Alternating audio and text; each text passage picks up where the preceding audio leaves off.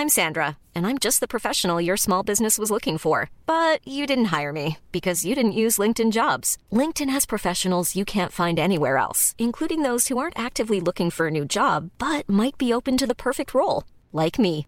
In a given month, over 70% of LinkedIn users don't visit other leading job sites. So if you're not looking on LinkedIn, you'll miss out on great candidates like Sandra. Start hiring professionals like a professional. Post your free job on linkedin.com/people today. Bonsoir à tous, très heureux de débuter cette euh, nouvelle semaine de Soir Info avec vous. Soir Info, c'est de 22h à minuit en direct sur CNews. Merci de nous rejoindre pour euh, passer en revue tout ce qui fait l'actualité. Actualité évidemment, encore une fois, assez euh, dramatique sur laquelle nous allons revenir avec Karima Brick de la rédaction de CNews. Bonsoir, cher Karima. Michael Sadoun est parmi nous, expert en, public, en politique publique, j'y arrive. Bonsoir, cher Michael, merci d'être là. Bonsoir à Gabrielle Cluzel, directrice de la rédaction de Boulevard Voltaire. Merci de votre présence. Amaury Bucco pour la police justice. Merci pour le pull. Merci à, j'allais dire la même chose à, Tatiana. Ben, on sourit un petit peu parce que c'est vrai qu'on va passer deux heures sur des actualités dramatiques. Autant se dire bonjour avec le sourire. Merci d'être présente, Tatiana, journaliste politique et évidemment de la rédaction également, Johan Usaï, parmi nous pour toutes les infos politiques. 22 heures pile. On salue évidemment Maureen Vidal. Ce qu'il faut retenir de ce 23 octobre 2023 avec vous, Maureen.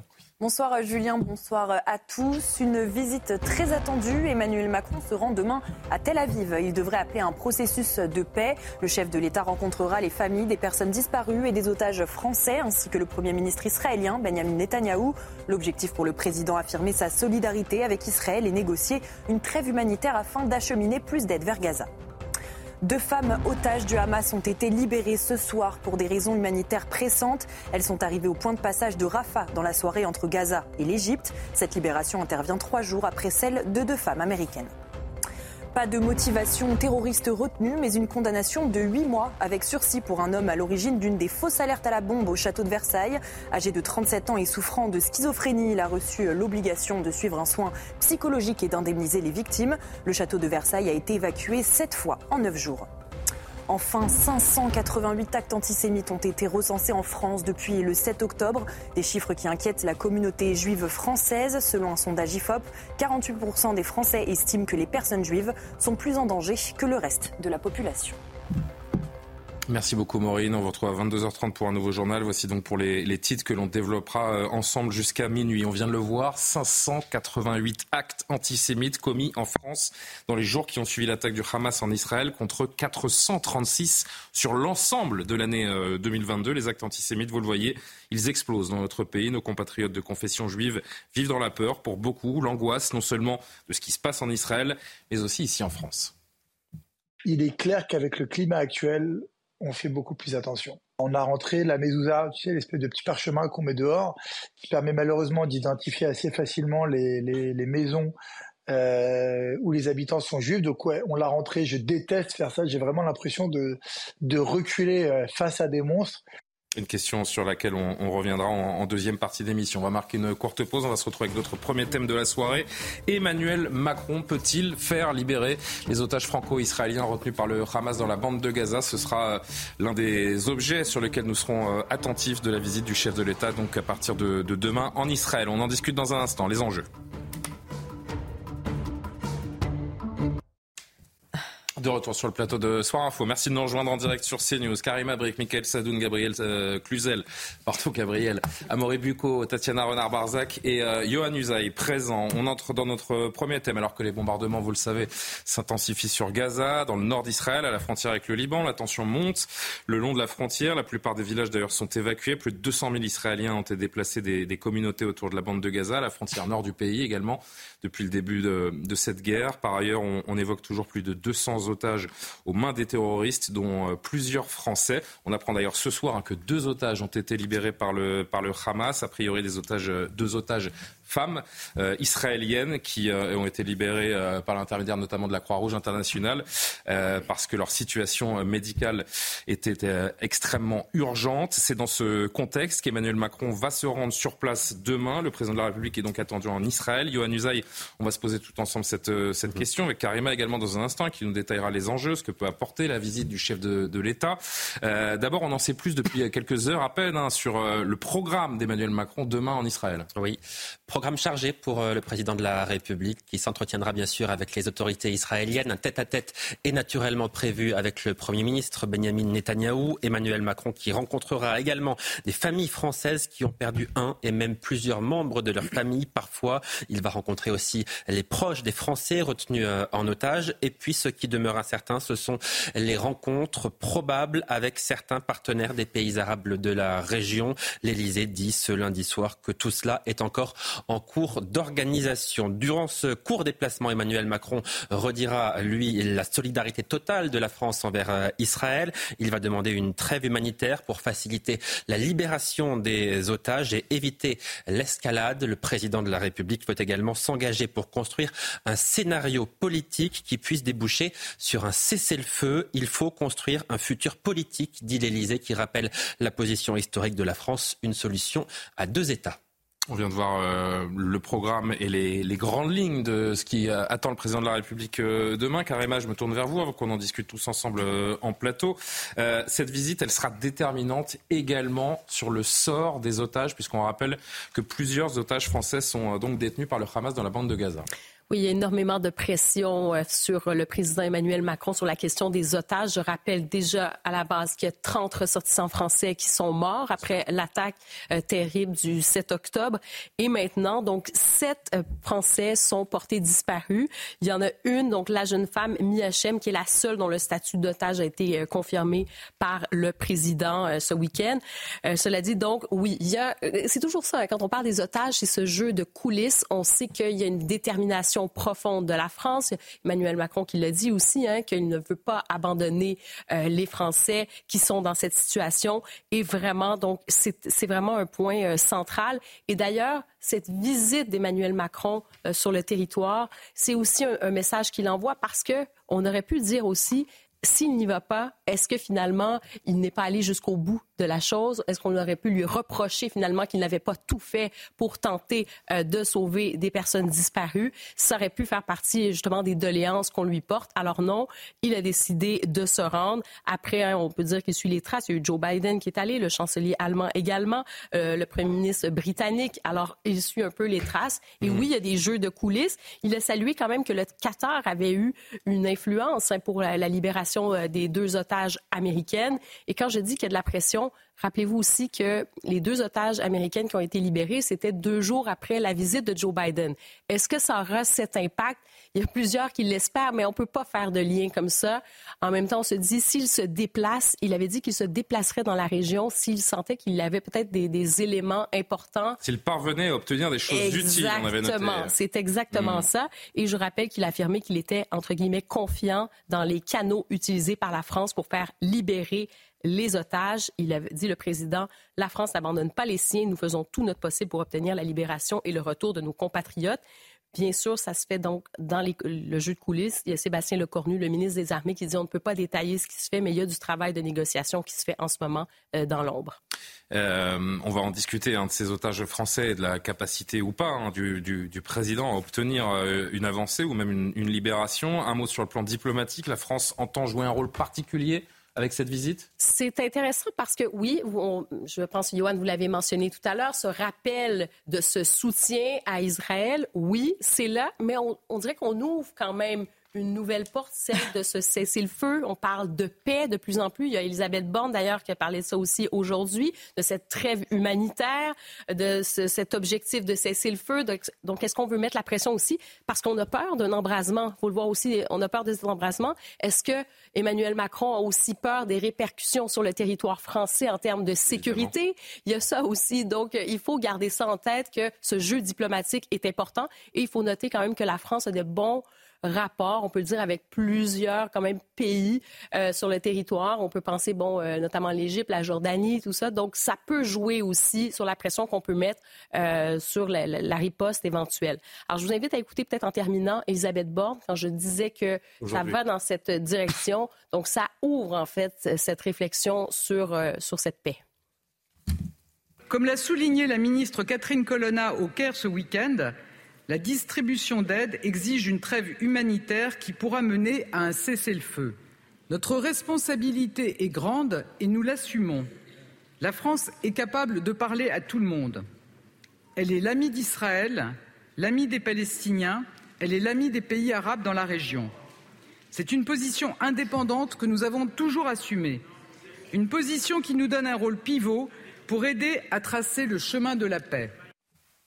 On voit que sur le terrain humanitaire, la France veut jouer son rôle. On sait que sur le plan diplomatique, oui, euh, apporter solidarité à Israël et avec les Français d'Israël engagement très clair contre les groupes terroristes et rouvrir une perspective en fait politique. Ça va être important. Et bien sûr, en filigrane, cette crainte de l'embrasement aussi et de cette importation du conflit en France. Merci beaucoup, Karima. Je voudrais qu'on revienne évidemment sur euh, les otages français qui nous préoccupent tous. Michael Sadoun, un, un, premier mot, alors qu'on va revoir les, les, deux visages hein, de ces deux, deux, femmes israéliennes, donc libérées ce soir par le Hamas, par l'intermédiaire, apprend-on, de la Croix-Rouge internationale, de femmes en, en urgence absolue qui ont été libérées donc par les, par les terroristes.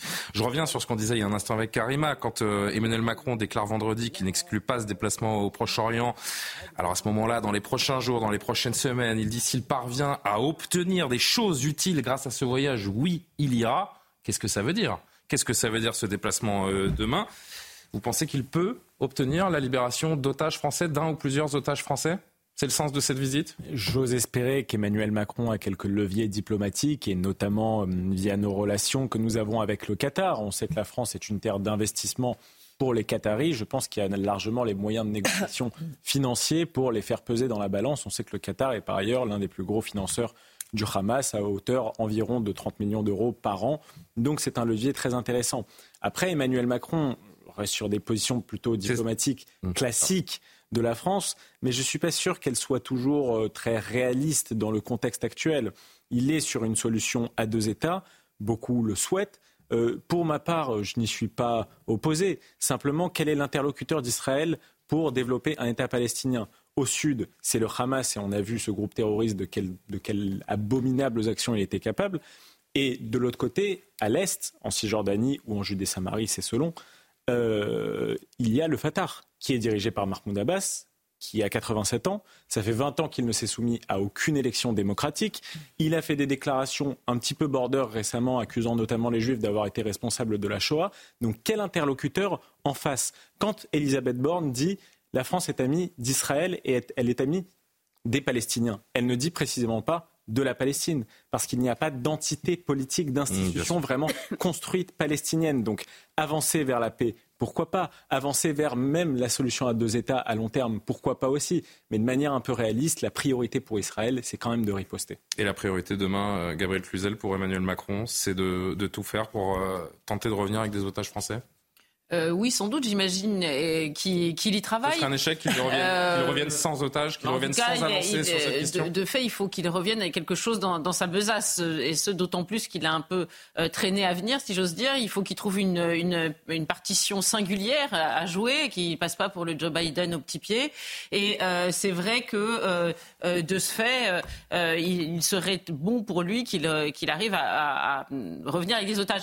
Alors c'est vrai que c'est un peu l'affaire cynique de ces négociations, c'est que euh, on est obligé de tresser des couronnes de laurier au Qatar qui. Euh, Parce que négocier euh, avec le Qatar, c'est un peu négocier avec le Hamas. Hein. Bah oui, pardon, mais non seulement le Qatar finance le Hamas, mais il l'accueille, il le réchauffe dans son sein, si j'ose dire, puisque les caciques du Hamas sont au Qatar, ce qui est d'ailleurs d'une lâcheté par logés dans les palaces qataris. Eux ne sont pas bombardés à Gaza.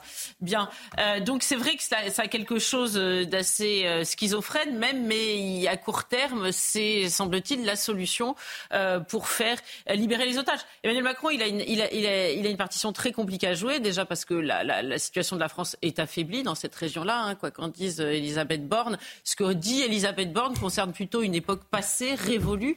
Donc aujourd'hui, c'est très affaibli. Et puis, de fait, il marche sur des œufs parce qu'il y a une situation intérieure euh, qui, qui fait qu'il il est sur un volcan. Entre, donc, il, ne, il ne peut rien faire sans euh, imaginer les répercussions que ça pourrait avoir euh, sur le plan national. Parce qu'on sait aussi, Johan, que cette incursion terrestre dans Gaza par Sahel, elle est, prévue, qu'elle va, arriver, euh, forcé de le, constater. Les otages sont nécessairement très menacés par cette offensive.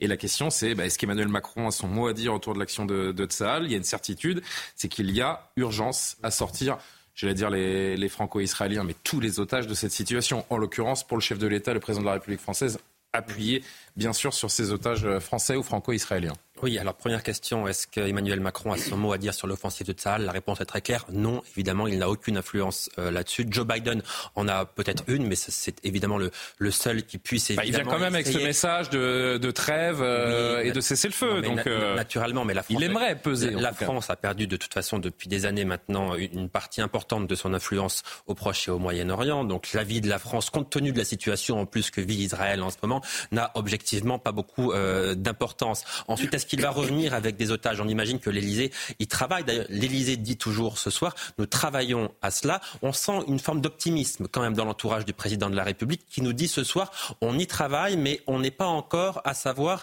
sur quel vol les otages vont rentrer. Ça signifie quand même qu'il commence à anticiper. Parce qu'on se base sur la déclaration de, vendredi, de, hein, y aller seulement avec des choses soyons, utiles. Soyons prudents parce que tant qu'ils sont aux mains des terroristes, on ne sait pas comment ces terroristes peuvent réagir. Ils peuvent toujours changer d'avis à, à, à, tout moment, mais on sent quand même qu'il y a une forme d'optimisme dans l'entourage du président de la République. On verra bien ce qui va se passer dans, dans les prochaines heures. Une dernière chose quand même, parce qu'effectivement, l'Élysée dit aussi ce soir, on va essayer de relancer ce processus de paix. Il faut avoir euh, la paix comme objectif, etc. Bien sûr, avoir la paix, négocier la paix avec les interlocuteurs des, des différents représentants des, des, Palestiniens. Vous avez dit lesquels, on ne sait pas trop, mais en tout cas, cet objectif-là, il faut l'avoir. Mais la paix avec le Hamas, qui est une organisation terroriste, ça, ça n'est pas possible. Donc il, ne faut, donc il ne faut pas mélanger les deux. Et Israël est en guerre contre le Hamas. Il n'est pas question de faire la paix avec eux. Un cessez-le-feu avec le Hamas, comme le demande la France insoumise, ça n'a aucun sens. Ça reviendrait à les renforcer, à leur permettre évidemment plus tard de recommencer des actions terroristes. Donc Israël n'est pas en paix, ne peut pas faire la paix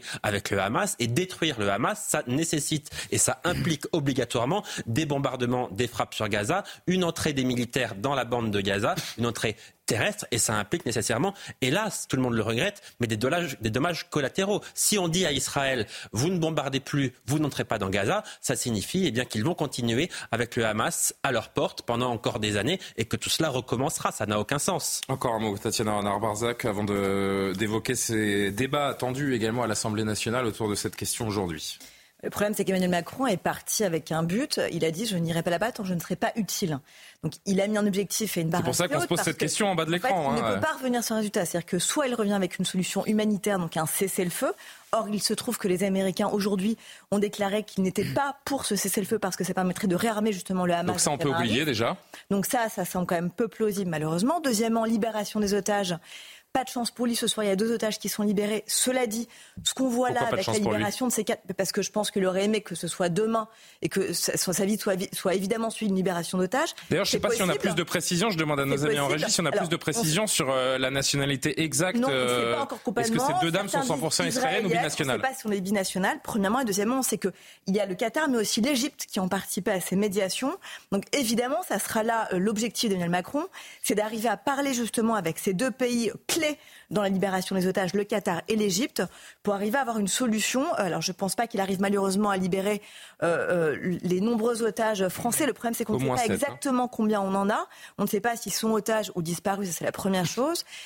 Mais à la fois, on voit quand même que le, le Hamas, là, est un peu euh, prisonnier, si j'ose dire, de ces otages. C'est-à-dire qu'ils les ont pris comme monnaie d'échange et pour s'en servir, évidemment, comme bouclier humain. Et à la fois, il faut quand même s'en occuper de ces otages. Et ça pose quand même un souci. C'est-à-dire qu'il faut les soigner, il faut les cacher, il faut les alimenter.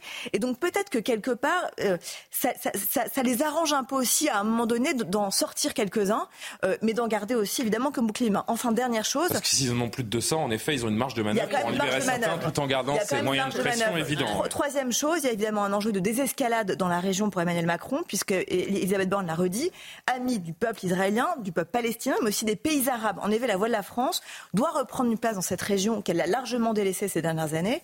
Et donc, c'est important pour Emmanuel Macron aussi de montrer euh, euh, qu'il peut arriver à parler avec des pays limitrophes et donc pas uniquement faire une visite en Israël, mais il l'espère aller dans d'autres pays, notamment la Jordanie, l'Égypte, voire le Liban d'ailleurs, parce qu'il y a quand même aussi ce risque-là de front avec le Hezbollah extrêmement grave. Juste préciser que l'AFP, l'agence France Presse, nous relaye les informations des médias locaux qui, eux, disent que ces deux, ces deux femmes otages libérées ce soir sont ressortissantes israéliennes et pas, et pas binationales, à confirmer, mais ce sont les, informations des médias israéliens. Nous sommes donc à la veille du déplacement d'Emmanuel Macron en Israël. La première ministre Elisabeth Borne a pris la, parole à l'Assemblée nationale aujourd'hui pour réaffirmer la position du, gouvernement sur cette situation en, Israël. Le programme des différentes prises de parole, d'ailleurs, a, a réveillé quelques tensions. Ces tensions qui, qui, règnent en ce moment, notamment entre la France insoumise et les restes de, des partis de la représentation nationale. Ce qu'il faut en retenir avec Mathieu Devez. Elisabeth Borne est la première à s'exprimer dans l'hémicycle. Elle s'en prend directement à la France insoumise. Minimiser, justifier, voire absoudre le terrorisme, c'est accepter qu'il frappe à nouveau demain en Israël, en France ou partout ailleurs. De son côté, la présidente des députés LFI réclame un cessez-le-feu. Un cessez-le-feu immédiat permettra de sauver des dizaines de milliers de vies innocentes. Seul un cessez-le-feu permettra que les otages puissent être libérés et que les bombes cessent de pleuvoir sur une population palestinienne prise au piège dans ce que Dominique de Villepin appelait à juste titre une prison à ciel ouvert. Avant de reprocher au gouvernement de prendre le parti d'Israël.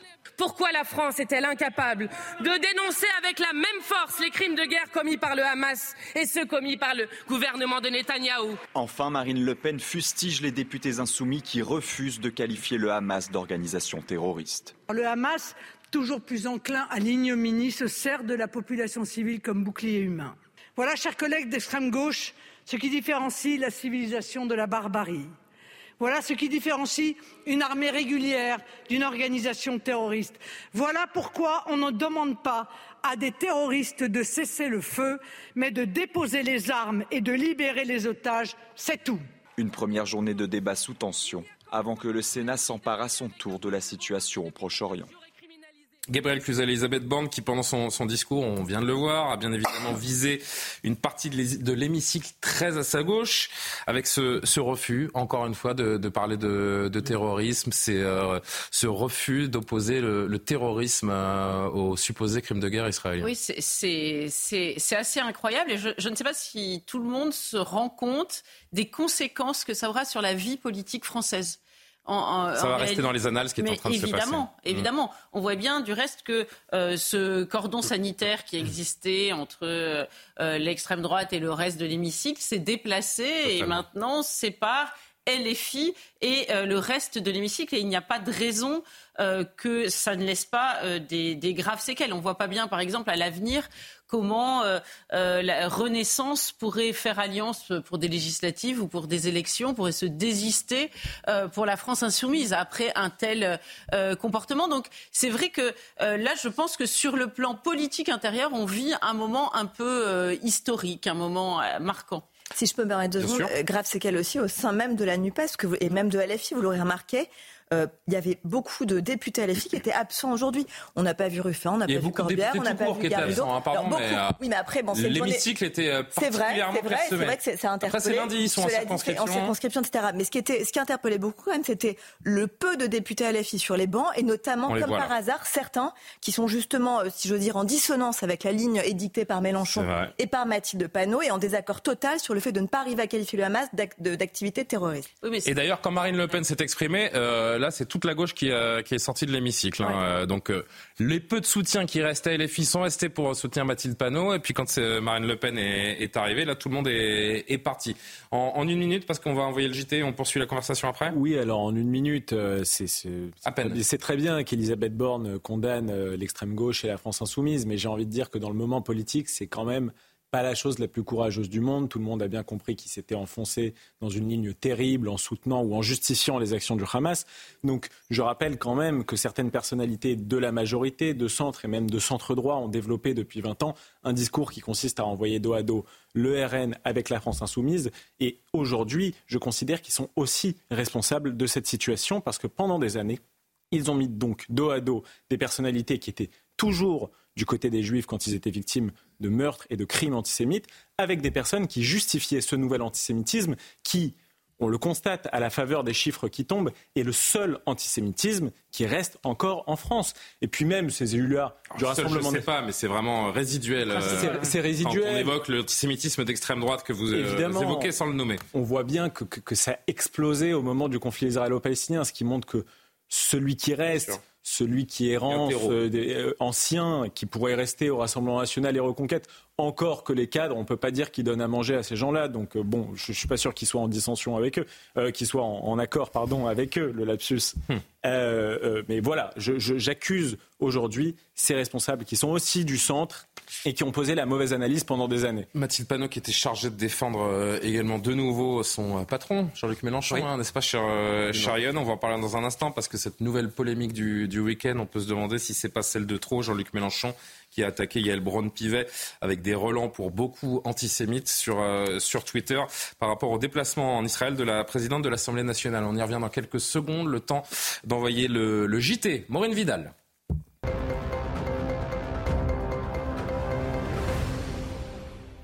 Emmanuel Macron se rendra demain à Tel Aviv où il appellera à un processus de paix. Il rencontrera le Premier ministre israélien Benjamin Netanyahou, mais aussi le président Isaac Herzog et les chefs de l'opposition Benny Gantz et Yair Lapid. Le but, exprimer sa solidarité avec les familles des victimes et des otages qu'il rencontrera également. Le président envisagerait de négocier une trêve humanitaire et acheminer plus d'aide vers Gaza, comme le souhaite l'Union européenne. 588 actes antisémites ont été recensés en France depuis les attaques du Hamas en Israël le 7 octobre, alors que sur l'entière année 2022, 436 actes antisémites ont été commis, une augmentation qui inquiète la communauté juive française. Dans un sondage IFOP, 48% des Français estiment que les personnes de confession juive sont plus en danger que le reste de la population. Certains en viennent à changer leurs habitudes et attitudes du quotidien, comme Jonathan. Écoutez. Il est clair qu'avec le climat actuel, on fait beaucoup plus attention. On a rentré la mezouza, tu sais, l'espèce de petit parchemin qu'on met dehors, qui permet malheureusement d'identifier assez facilement les, maisons euh, où les habitants sont juifs. Donc ouais, on l'a rentré. Je déteste faire ça. J'ai vraiment l'impression de, de reculer euh, face à des monstres. Deux personnes ont été euh, présentées à un juge d'instruction parisien aujourd'hui. Elles sont suspectées d'être en lien avec euh, Abdesalem Laswed, auteur de l'attentat euh, du 16 octobre à Bruxelles. Ce juge doit désormais décider de leur éventuelle mise en examen pour association de malfaiteurs terroristes criminels. Les investigations se poursuivent pour préciser les liens de ces Parisiens avec le terroriste. Enfin, en Seine-Maritime, près de Rouen, deux jeunes de 17 ans ont été placés sous contrôle judiciaire après avoir reconnu avoir introduit des bouteilles d'acide chlorhydrique dans leur lycée. Le but étant de provoquer des explosions. Ils passeront devant le tribunal pour enfants en janvier. C'est le proviseur de l'établissement qui a donné l'alerte aux autorités. Les adolescents ont dit avoir testé ces procédés dans des endroits non fréquentés du lycée pour ne blesser personne. Merci beaucoup, euh, Maureen. Rendez-vous dans une trentaine de minutes pour un nouveau point sur l'actualité. Johan Usaï, comme promis, je me tourne vers vous. Le tweet euh, assez nauséabond du week-end. Il est signé euh, Jean-Luc Mélenchon. Vous allez tout nous, nous, réexpliquer. Celle qui était chargée de le défendre aujourd'hui, de défendre LFI plus largement face aux, politiques des, polémiques des dernières semaines. C'était donc Mathilde Panot aujourd'hui. Oui, tout est parti de la visite ce week-end en Israël de Yael Braun-Pivet, la présidente de l'Assemblée nationale qui s'est rendue sur les lieux des attaques du Hamas et qui a affirmé devant des journalistes que rien ne devait empêcher l'État hébreu de se défendre. Réaction immédiate de Jean-Luc Mélenchon qui accuse Yael Braun-Pivet d'encourager le massacre des habitants de Gaza. Euh, regardons ensemble euh, son tweet. Voilà la France. Pendant ce temps, Madame Braun-Pivet campe à Tel Aviv pour encourager le massacre pas au nom du peuple français. Et le Voici la France était accompagné de la photo de la place de la République avec la manifestation. Euh, photo que nous allons peut-être pouvoir voir, que nous verrons tout à l'heure en tout cas. C'est l'utilisation du terme camper qui suscite une, nouvelle euh, polémique. Il y a une Braun Pivet qui a des origines juives. Il y a vu une référence au camp de concentration. On l'écoute, elle était ce matin sur France Inter. J'ai été très choquée. J'ai été très choquée. Et euh, justement, ça... je Là aussi, c'est difficile parce que en ce moment, on voit que, certains euh, cherchent la division, alors que la France, justement, euh, c'est les Lumières, la France, c'est la fraternité, la France, c'est la solidarité euh, entre les peuples. Et il y en a qui soufflent sur les braises de façon incessante, méprisante. vous voyez, vous pensez qu'il vous visait personnellement dans le choix des mots? Ce qui est sûr, c'est que connaissant un peu Jean-Luc Mélenchon, je suis convaincue qu'effectivement le mot camper n'a pas été choisi par hasard et que le fait que je favorise les massacres, c'est euh, à nouveau euh, une nouvelle cible qu'on me met dans le dos. Alors évidemment, Jean-Luc Mélenchon n'a pas choisi ce, mot au hasard. Il provoque évidemment une nouvelle fois. Il sait que la moindre de ses déclarations est scrupuleusement analysée. Il sait que la France insoumise est accusée d'antisémitisme. Dans ces circonstances, un responsable politique pèse chacun des mots qu'il emploie. Tout cela est volontaire. Jean-Luc Mélenchon est en réalité euh, aujourd'hui ce qu'était Jean-Marie Le Pen dans les années 80 et 90. Mais pas de surprise, la France insoumise n'en est pas à son coup d'essai. Il y a quelques mois, Elisabeth Borne, fille d'un rescapé, d'Auschwitz, été qualifiée de rescapée par Mathilde Panot. La Première ministre venait alors d'être reconduite contre toute attente à Matignon. Toutes ces déclarations ignobles de la France insoumise ont bien sûr des conséquences. Yael Braun-Pivet a été placée sous protection policière renforcée à la suite de l'attaque du 7 octobre. Elle ne compte plus les menaces et les messages antisémites qu'elle reçoit. Mais il y a autre chose qui ne va pas dans le tweet de Jean-Luc Mélenchon que nous allons revoir. Voici la France, dit le leader d'extrême gauche, tout cela accompagné d'une photo, place de la République hier, là où 15 000 personnes étaient rassemblées pour officiellement soutenir le peuple palestinien. 15 000 personnes qui, pour certaines d'entre elles, ont crié Israël assassin, Macron complice. Certaines ont aussi crié Allah Akbar, les mêmes mots que ceux criés notamment par l'assassin du professeur de français à Arras, un cri de guerre en somme, durant cette manifestation, les forces de l'ordre ont, procédé à dix interpellations, notamment pour des propos euh, antisémites. Alors non, Jean-Luc Mélenchon, tout ça n'est pas la France, c'est uniquement la France dont vous rêvez, celle qui constitue votre électorat. Malgré tout cela et les déclarations abjectes que nous subissons depuis deux semaines, la France insoumise ne rougit pas. C'est ce que Mathilde Panot a dit cet après-midi à l'Assemblée nationale. Nous, insoumis, n'aurons pas à rougir devant l'histoire parce que nous refuserons toujours de nous lever pour soutenir inconditionnellement la politique coloniale du gouvernement israélien.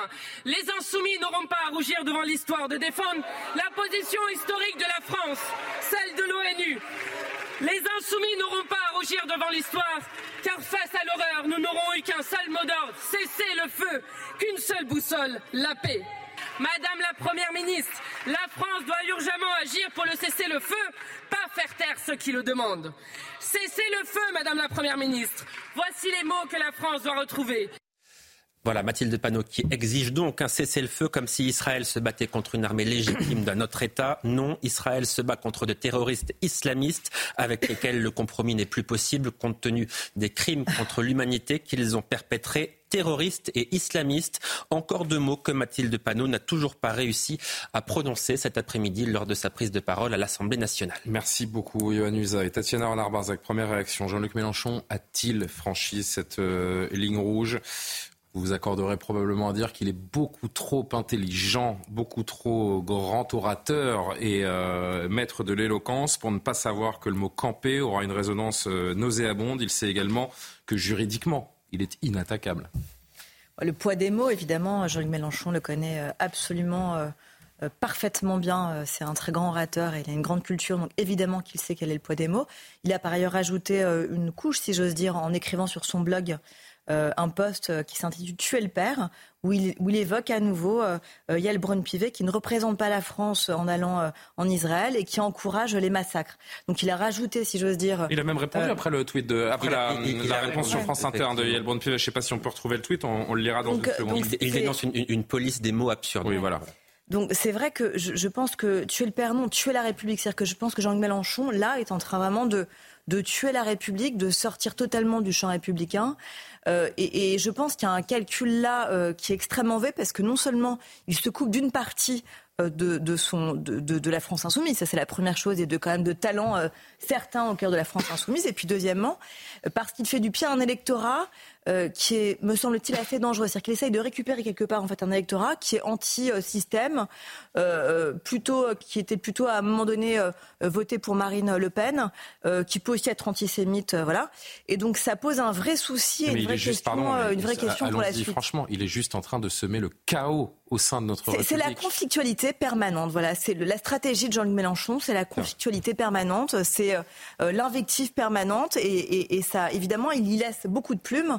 Et, et je pense que euh, la France insoumise va y laisser toutes ses plumes. Voilà, C'est juste la réponse. Donc après l'interview d'Yael Braun-Pivet, avec Braun-Pivet, l'appelle-t-il, un madame ne serait pas de trop, mais bon, peu importe. La dégradation de la polémique politique atteint des niveaux jamais vus. Apologiste du soutien inconditionnel au gouvernement d'Israël, elle est revenue sans un mot de compassion sur les pour les populations enfermées à Gaza et maintenant elle attribue au mot campé un contenu antisémite. Cette absurde police des mots est une pitoyable diversion pour détourner l'attention de sa grave faute politique. Alors très vite parce que je voudrais que tout le monde puisse Quand même utiliser apologiste, c'est-à-dire qu'on est quand même en pleine apologie du terrorisme ah, de la part de Jean-Luc Mélenchon, la, la France insoumise. Mathilde Panot qui cet après-midi n'est pas capable, encore une fois, de qualifier de terroriste le Hamas et qui met sur un même pied d'égalité en effet une armée régulière et, et une activité terroriste, ça me semble dingue. Cette utilisation des mots vraiment pose un énorme problème. Johan le disait, Gabriel, euh, dans les années 80-90, ce genre de dérapage, sortait de la, de la bouche de, de Jean-Marie Le Pen. Aujourd'hui, c'est celle de Jean-Luc Mélenchon. Oui, mais ce que je note, c'est que euh, Jean-Luc Mélenchon, on a eu pour lui beaucoup euh, de, de, bienveillance pendant très longtemps. Bien. Parce que pardon, mais on a l'air de le découvrir. Mais euh, je, on je rappelle que je crois que c'était en 2021, il avait dit de l'affaire Mera que, euh, il, il, il, avait émis l'idée, sous-entendu que Mera c'était euh, c'était un complot. Il avait dit, vous allez voir qu'on va nous sortir une nouvelle affaire Mera. Ça, il l'a dit avant la, avant, la précédente présidentielle. Exactement. Donc, si vous voulez, et je pourrais vous citer plusieurs exemples de la sorte. Et je remarque que euh, il faut vraiment que ce, ce, soit aussi énorme et que ce, ça se passe dans le cadre d'un tel drame pour que tout d'un coup on se dise quand même la coupe est pleine. Moi, je trouve terrible sa façon de dire. Yael Braun-Pivet encourage un massacre. Enfin, si vous voulez, c'est un pyromane. Euh, c'est, euh, elle l'a dit, et malheureusement, elle n'a pas tort, c'est mettre une cible euh, sur son dos. Donc c'est gravissime de la part d'un homme politique de, son envergure. Mais alors on dit, il isole la France insoumise, il, mais il n'est pas le seul. Vous avez cité Mathilde Panot, il y a Daniel Obono.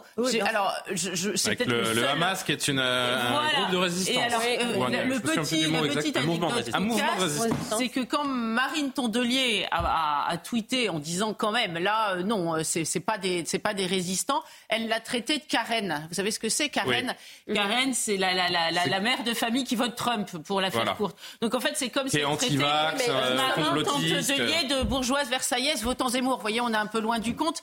Donc c'est, ça va être compliqué de réconcilier la gauche pour reconstituer la Nupes. Hein. Oui, mais, mais justement, c'est que cette idée, je pense, pour une partie de la France insoumise, vous avez parlé de la référence Karen américaine, mais il faut pas penser c'est que non, non, euh, ça, n'existe pas ailleurs. Au contraire, je pense que cette idéologie, malheureusement, c'est presque la norme aussi là, sur une certaine gauche radicale, notamment aux États-Unis. J'en ai déjà parlé sur ce plateau dans des universités américaines. imaginez, dans des universités américaines. Si les travers américains pouvaient rester euh, en Amérique, ce serait pas mal. Jean-Luc Mélenchon persiste et signe parce que lui, sa stratégie, on est dans le clientélisme pur. Et dans la vie, vous pouvez vous faire remarquer en politique hein, parce que vous apportez euh, des, des, des choses, des propositions sont intéressantes ou simplement vous pouvez vous faire remarquer par des polémiques comme ça, stériles.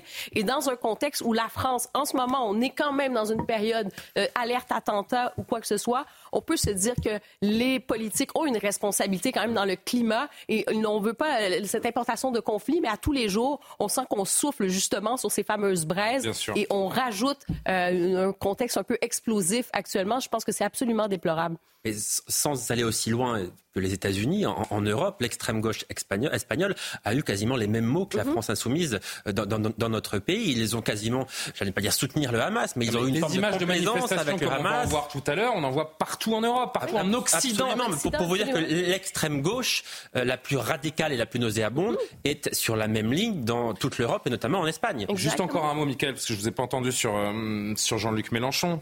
Naufrage en direct? Écoutez, moi je ne suis pas du genre à faire des procès en antisémitisme à n'importe qui, mais force est de constater que Jean-Luc Mélenchon, ah, avec son intelligence, sa connaissance de la langue et son goût de la provocation aussi, a fait exprès d'utiliser ces mots pour désigner Yael Braun-Pivet. Il n'en est pas à son premier fait d'armes.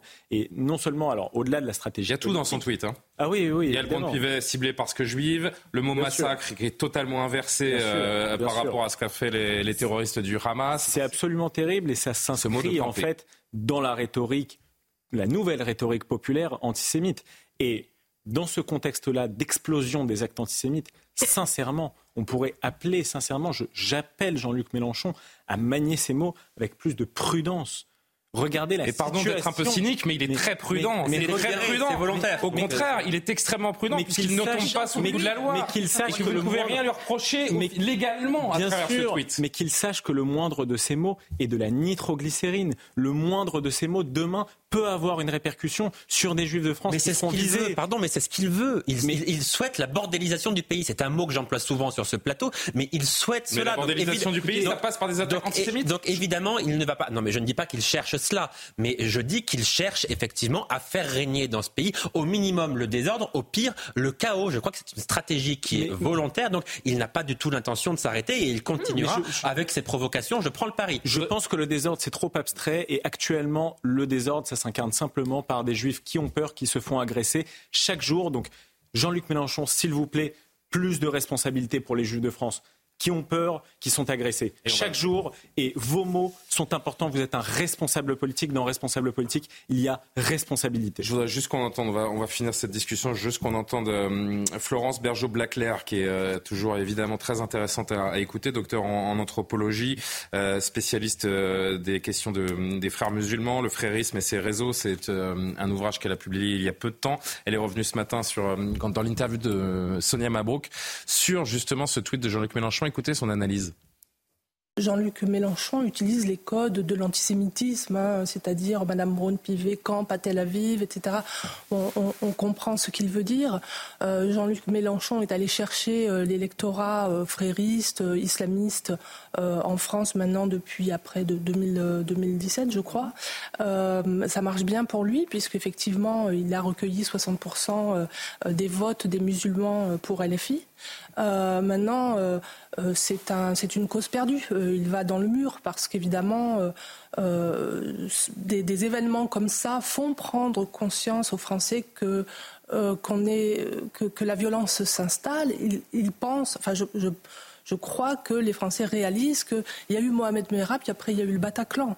Il y a, il y a Israël, et après ce sera le monde entier qui sera à feu et à sang. Donc euh, je, je, crois que c'est un, c'est une cause désespérée, euh, c'est une dérive vraiment euh, catastrophique. Et il faut rappeler hein, tout de même qu'à la France insoumise, tout le monde n'est pas sur la position de Mathilde Panot, de Jean-Luc euh, Mélenchon. Euh, jeudi, on en parlait ensemble. J'ai honte de nous hein, rappeler euh, Clémentine Autain. La vérité, c'est que Jean-Luc Mélenchon, il est de plus en plus seul il est de plus en plus isolé, effectivement, d'abord au sein de la NUPES, parce qu'on voit bien que les partis, une partie en tout cas des euh, organisations politiques veulent se séparer, non pas de la France insoumise, mais au moins de Jean-Luc Mélenchon. C'est-à-dire qu'ils disent, Olivier Faure au Parti socialiste, euh, Fabien Roussel au Parti communiste, etc., disent, il ne peut plus y avoir d'alliance de toute la gauche si Jean-Luc Mélenchon reste parmi nous. Donc ils souhaitent son départ, évidemment, isolé au sein de la NUPES, isolé aussi de plus en plus, c'est vrai, à la France insoumise, puisque vous avez des personnes euh, comme François Ruffin, comme comme euh, Clémentine Tac que vous avez cité, Raquel Garrido, Alexis Corbière, etc.,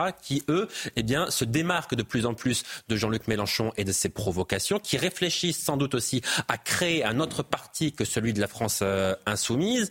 Mais Jean-Luc Mélenchon, c'est quand même quelqu'un qui a beaucoup d'expérience politique, donc il a bien verrouillé le parti. Le coordinateur, c'est euh, Manuel Bompard, qui est un, un, proche, un intime. Mathilde Panot, à la tête du groupe, c'est également une très proche de Jean-Luc Mélenchon. Donc il a tout verrouillé pour que ces frondeurs ne puissent pas prendre le pouvoir en interne. Ils sont une quinzaine qualifiés de, de frondeurs au sein de la France insoumise. C'est suffisant pour créer un groupe à l'Assemblée nationale. On verra comment est-ce qu'ils vont s'organiser, mais manifestement, c'est que la NUPES aujourd'hui est en état de mort cérébrale. Hein, Absolument. Euh, pour reprendre un, terme utilisé par, euh, par d'autres. il nous reste trois minutes avant la pub, avant de revenir euh, sur ces, ces, actes antisémites qui sont arrivés à un, à un, chiffre absolument hallucinant et terrifiant.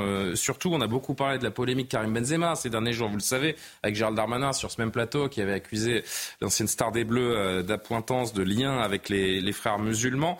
Mathilde Panot, à l'Assemblée nationale, a évoqué encore une fois cette question. Quiconque veut contrecarrer la création d'un État palestinien doit soutenir le renforcement du Hamas et transférer de l'argent au Hamas. Cela fait partie de notre stratégie. Voilà à qui vous apportez votre soutien inconditionnel. Égard à ceux qui n'en feraient pas de même. Ainsi, le footballeur Karim Benzema serait un dangereux extrémiste en lien avec les frères musulmans, pour citer M. Darmanin. Fait gravissime, on parle de le déchoir de sa nationalité. Son tort un tweet de soutien aux femmes et enfants de Gaza sous les bombes. S'il vous plaît, mes chers collègues, un peu de silence. La France de Darmanin est devenue le pays où le seul crime de Benzema est de s'appeler Karim.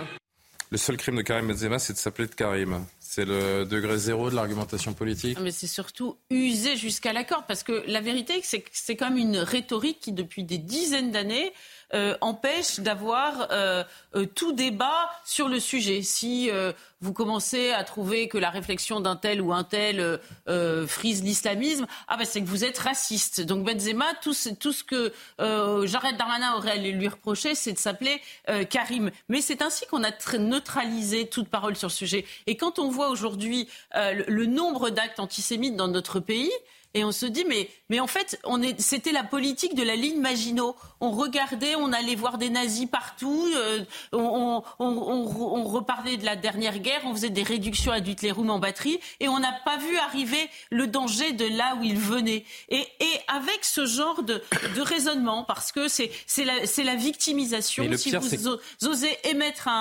une critique, vous êtes islamophobe, raciste, etc. Le pire, c'est qu'ils savent exactement ce qu'ils font. Ils sont en train de fracturer totalement ce, pays. On va, je vous dis, hein, restez avec nous dans la deuxième heure parce qu'on va revenir sur ces images de, manifestations, sur ce climat, sur ces juifs de France qui, pour euh, beaucoup, ont, véritablement peur aujourd'hui de dire ou de montrer qu'ils sont juifs et tout ça être entretenu. Oui, alors évidemment, euh, moi je m'inscris totalement dans ce que vient de dire Gabriel Cluzel.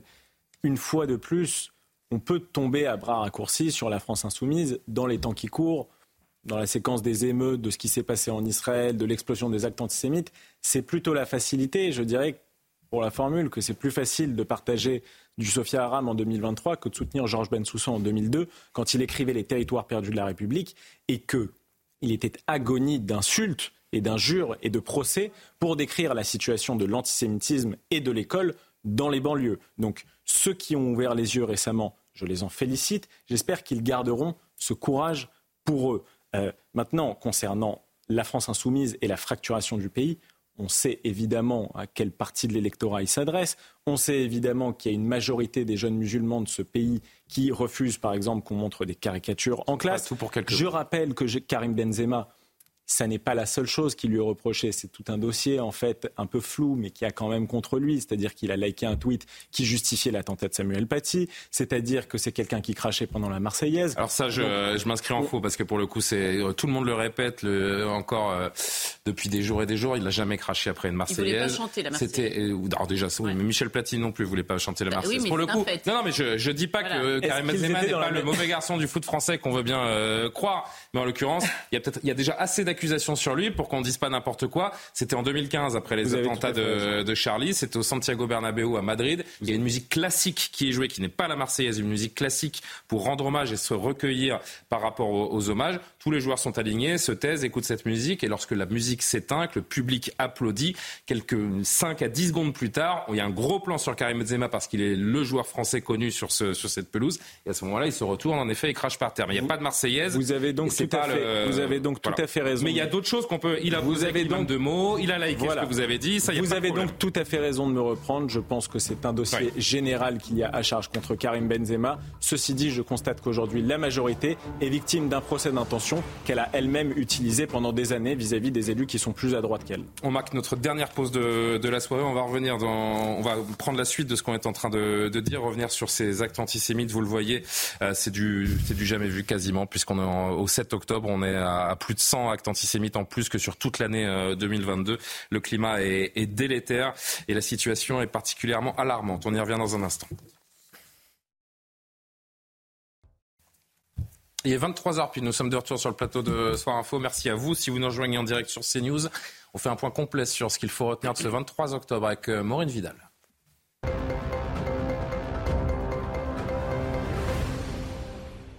Deux femmes otages du Hamas ont été libérées ce soir pour des raisons humanitaires pressantes. Elles sont arrivées au point de passage de Rafah dans la soirée entre Gaza et l'Égypte. Cette libération intervient trois jours après celle de deux femmes américaines.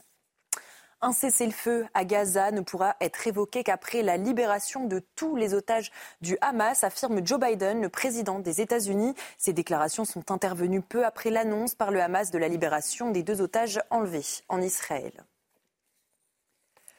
À Jérusalem, 40 000 Israéliens ont trouvé refuge dans la ville sainte, venue du sud, du nord, où des zones de guerre. Ces déplacés tentent de retrouver une vie plus calme. Le centre de la ville est très sécurisé et chaque passage est contrôlé. Malgré l'obligation de quitter leur ville, les Israéliens ne veulent pas céder face au terrorisme. On n'a pas le choix d'éradiquer ça malgré les pressions internationales, malgré l'opinion qui est souvent déformée.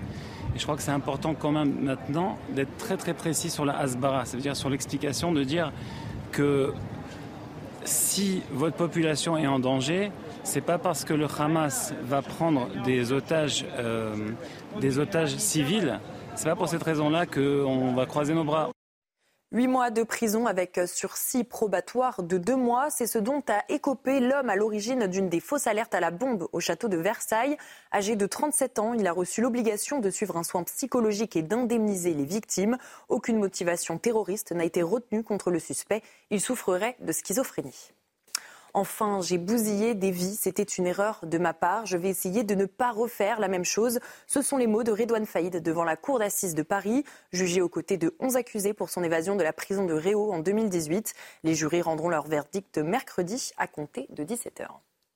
Merci beaucoup, Maureen Vidal. Rendez-vous à 23h30 pour un nouveau JT. Karim Abri, Gabriel Cluzel, Tatiana Renard-Barzac, Michael Sadoun, Yohann Usaï, Amaury Bucco m'accompagne toujours sur le plateau de Soir Info jusqu'à minuit. On passe à ce chiffre euh, insupportable à lire. 588 actes antisémites ont été commis en France dans les jours qui ont suivi l'attaque du Hamas en Israël contre 436 sur l'ensemble de l'année 2022. La, la communauté juive de France s'inquiète de ce climat hostile. Audrey Berthaud. L'inquiétude monte parmi la communauté juive de France. Les actes antisémites se sont multipliés depuis l'attaque du Hamas en Israël. Dans leur quotidien, de nombreux Français de confession juive disent craindre pour leur sécurité et celle de leurs proches.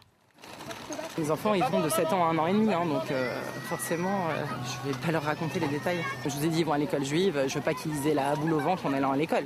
Je veux pas qu'ils me disent demain, je veux pas aller à l'école juive parce que j'ai plus de danger que dans une école publique, ce qui n'est pas forcément le cas d'ailleurs. Une inquiétude partagée par un grand nombre de Français. 48% pensent que les personnes de confession juive sont plus en danger que les autres, selon un sondage IFOP pour le JDD. Néanmoins, certains membres de la communauté juive refusent de céder à la peur. Je vois autour de moi beaucoup de gens qui ont peur. Moi, personnellement, j'ai pas peur. Euh, au contraire, je trouve que c'est peut-être même le moment de mettre la dans la rue et de s'affirmer. Depuis le 7 octobre, 588 faits antisémites ont été signalés sur notre territoire selon le ministère de l'Intérieur. 336 individus ont été interpellés. Gabriel Cluzel, si euh, les gens euh, qui, nous suivent étaient avec nous euh, lors de la première heure, on a évoqué ces manifestations Place de la République, on va y revenir tout à l'heure. On a parlé de Jean-Luc Mélenchon qui dénonce avec des mots nauséabonds le, voyage en Israël de Yael Bro-Pivet. des actes antisémites, on le voit en, forte hausse. Vers quoi est-on en train de basculer? J'espère que est-on en train de basculer et le bon temps et la vraie phrase c'est peut-être vers quoi avons-nous basculé? Voilà. Euh, c'est vrai que euh, c'est assez terrifiant. Euh, il y avait quand même des signes avant-coureurs. Moi, je suis assez étonné qu'aucun de, nos gouvernants politiques, etc., ne se soit interrogé sur ces signaux faibles et pas si faibles que ça, parce que l'affaire de l'école de Toulouse, c'était quand? C'était pas hier. Hein, pour ne citer que ce cas-là. Il y a eu... de Mohamed Merah. Mais bien sûr. Il y a eu euh, euh, bien des cas où on s'est rendu compte que nous avions euh, importé le conflit israélo-palestinien, mais bien au-delà de ça, nous avions importé une population qui n'avait rien à voir avec la Palestine, mais qui prenait ce conflit comme un marqueur identitaire. Euh, et euh, du reste, on remarquera que euh, tous ces terroristes, qu'ils soient en Israël ou en France, ils crient à l'Akbar, ils crient pas Vive la Palestine. Alors, on va y revenir justement sur ce terme qui, qui, est entendu dans, dans, la plupart des manifestations. on va en parler dans cinq minutes avec Amaury Bucco qui nous fera son, son papier là-dessus. Ce, ce, cri de guerre commun eh bien, aurait dû nous alerter. Et c'est vrai qu'aujourd'hui, nous sommes démunis, nous avons l'air de découvrir la Lune et, et, et c'est quand même assez terrifiant que euh, après, après tout ce que nous avons vécu en Europe, eh bien, euh, on en arrive là et que finalement, je ne trouve pas que ça fasse réagir tant que ça. Je ne sais pas. Oui, Marie Non, mais ce que je veux dire, Julien, c'est que paradoxalement, vous parlez de l'histoire de l'antisémitisme en France, le fait qu'en Mhm. fait c'était déjà là en France. Mais paradoxalement, parce qu'il y avait de l'antisémitisme, il y en a moins aujourd'hui. C'est-à-dire que des villes comme Trappes, si vous voulez, où il y avait des juifs et où donc il y avait de l'anti- de l'antisémitisme, eh bien ces juifs sont partis de cette ville. Donc, Oui, il y a une forme Oui, également. Non, mais ce que je veux vous dire, c'est que paradoxalement, comme il y a une homogénéité qui s'est faite dans certains quartiers, les juifs sont partis et donc il y a moins d'antisémitisme dans ces quartiers, mais ça ne veut pas dire que le sentiment antisémite est parti lui aussi. Et la deuxième chose que je veux dire, ce qui est Bah, la- intéressant. les chiffres sont la preuve, hein, plus Exactement. en, en Et- 10 mois donc évidemment. qu'en en un an l'année dernière. Et le deuxième point que je voulais dire, ce qui est intéressant, c'est que je pense que si ces actes antisémites étaient le fait euh, de l'extrême droite, comme ça a pu être le cas en France il y a longtemps, eh l'extrême gauche, dont la France insoumise, seraient les premiers à s'en indigner. Et là, aujourd'hui, ils n'en parlent jamais, ils ne s'indignent jamais parce que ça ne les arrange pas, parce que ce n'est pas le coupable idéal. On a entendu cette information euh, ce week-end de- de- d'une porte d'un couple juif parce qu'une mezouza était euh, sur leur porte euh, accrochée. La mezouza qui est ce petit euh, morceau de parchemin qui est euh, accolé sur les, sur les portes pour, euh, pour porter bonheur dans la, dans la communauté juive. Euh, des mezouza qu'on dévisse sur les pas des portes euh, par peur qu'elles soient incendiées. Euh, des cours de récréation où des jeunes enfants se, sont, se voient soudainement traités de, de sales juifs. On vit un terrible retour en arrière. C'est vraiment cette impression, euh, avec des mots comme euh, Shoah qui reviennent, comme nazi pour qualifier euh, les exactions du, du Hamas, l'acte terroriste du, du Hamas. On a vraiment ce sentiment de revenir 80 ans en arrière. C'est terrible. Bah, bien sûr, des juifs qui se cachent. Ça passe par les mezuzahs, ça passe aussi par l'étoile de David que beaucoup enlèvent. C'est vrai. Euh, avec euh, avec qu'on ne voit plus dans les rues. ce dessin de Johanne Farr quelques jours qui m'a beaucoup touchée en disant regardez le regard des mères juives aujourd'hui à Paris, la peur qu'elles ont dans leurs yeux quand elles sortent euh, ou quand elles emmènent leurs enfants à l'école. C'est ça la réalité aujourd'hui et la réalité aussi c'est dans les, écoles juives. Il y a toujours eu malheureusement euh, cette crainte, cette peur, il faut quand même le dire à nos téléspectateurs, les enfants dans les écoles juives font la sieste avec leurs chaussures pour qu'en cas d'évacuation, ils puissent partir au plus vite. Il y a des consignes de sécurité extrêmement drastiques et donc c'est- ça a toujours été là malheureusement et aujourd'hui c'est amplifié et c'est absolument euh, terrifiant. Par ailleurs, euh, les réseaux sociaux jouent euh, à fond avec une caisse d'amplification extrême, avec une campagne aussi de désinformation de la part du Hamas et d'autres aussi personnes qui en fait font en sorte que du coup les Juifs soient en effet des cibles sur les réseaux sociaux. 3176 signalements quand même sur Pharos pour actes antisémites, c'est absolument énorme. Et puis, euh, Et puis pour être cohérent avec ce qu'on disait dans la première heure, et une partie de la France insoumise joue un rôle assez confondant dans cette Et, situation. et certains partis, en effet, euh, qui euh, ont un rôle extrêmement euh, ambigu. Euh, sincèrement, le discours de Mathilde Panot cet après-midi à l'Assemblée nationale était absolument honteux. Écoutez Jonathan qui témoignait euh, aujourd'hui sur l'antenne de CNews. Même si parfois il nous arrive d'un peu oublier, il est clair qu'avec le climat actuel, on fait beaucoup plus attention. On a rentré la mezouza, tu sais, l'espèce de petit parchemin qu'on met dehors, qui permet malheureusement d'identifier assez facilement les, les, maisons euh, où les habitants sont juifs. Donc ouais, on l'a rentré. Je déteste faire ça. J'ai vraiment l'impression de, de reculer euh, face à des monstres. Mais bah, quand on n'est pas à la maison toute la journée et puis quand on a une famille, bah, on n'a pas envie de leur faire prendre de risques, donc on rentre et on cache sa mezouza, effectivement. On n'a pas envie de se cacher. Euh, mais voilà, quand on n'est pas seul, quand on est en famille, quand on est avec nos enfants, eh ben, il y a quand même le côté père de famille. euh, ok, on va pas non plus faire prendre le risque euh, à tout le monde. Je suis d'accord pour les pour les prendre pour moi, mais pas pour les faire prendre à ma femme et, à mes enfants. Et donc effectivement, lorsqu'on se balade en famille, ben, on a plutôt tendance à, à cacher euh, les, signes religieux. Les juifs ont peur, euh, Michael Sadoun. Les propos du ministre de l'Intérieur qui affirme que la réponse de l'État sera foudroyante ne rassurent pas forcément. Oui, c'est sûr que politiquement, on attendrait plutôt une réponse euh, de ceux qui dénoncent ce mal depuis des années, à savoir les responsables politiques. Plutôt de droite, puisqu'on l'a dit, c'est plutôt un phénomène ancien. Je m'inscris totalement dans ce qui vient d'être dit par euh, Tatiana Renard-Barzac.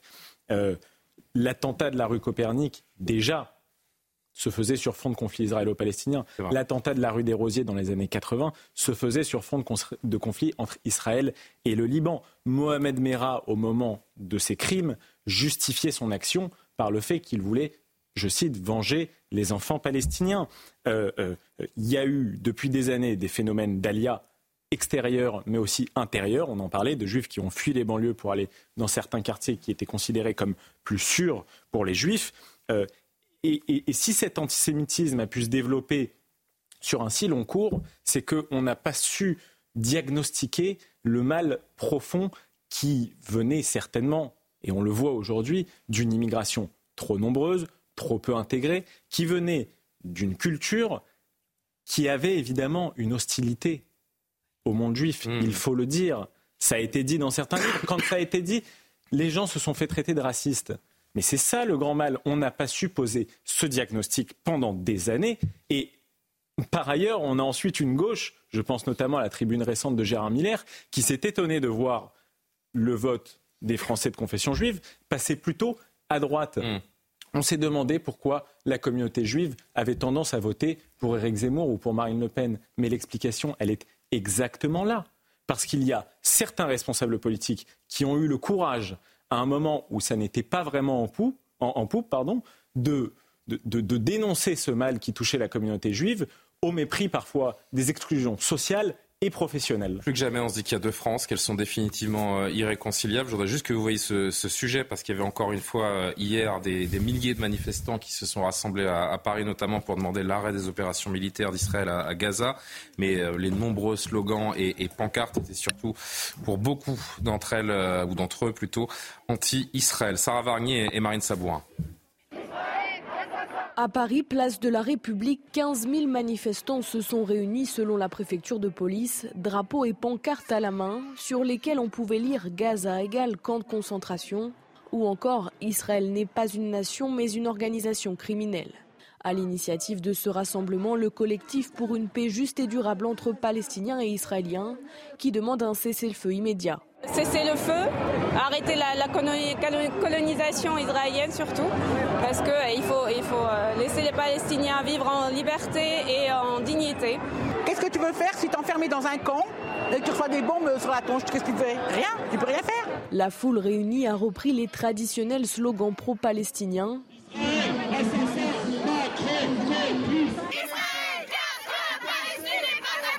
Certains manifestants ont condamné les actes du Hamas en Israël, mais évoqué également la politique de Benjamin Netanyahou. C'est pas la faute du peuple palestinien si euh, le Hamas va prendre euh, le pouvoir du pays. On peut pas dire que les actions du Hamas c'est les actions du peuple palestinien. Il y a ceux qui diront que le génocide est du côté israélien et ceux qui diront que c'est du côté de la Palestine. Regardez les images et faites votre idée. La paix sur les Palestiniens et sur les Juifs subissent une politique d'extrême droite. Les forces de l'ordre ont procédé à 10 interpellations, notamment pour des propos antisémites et des taxes sur la statue de la République.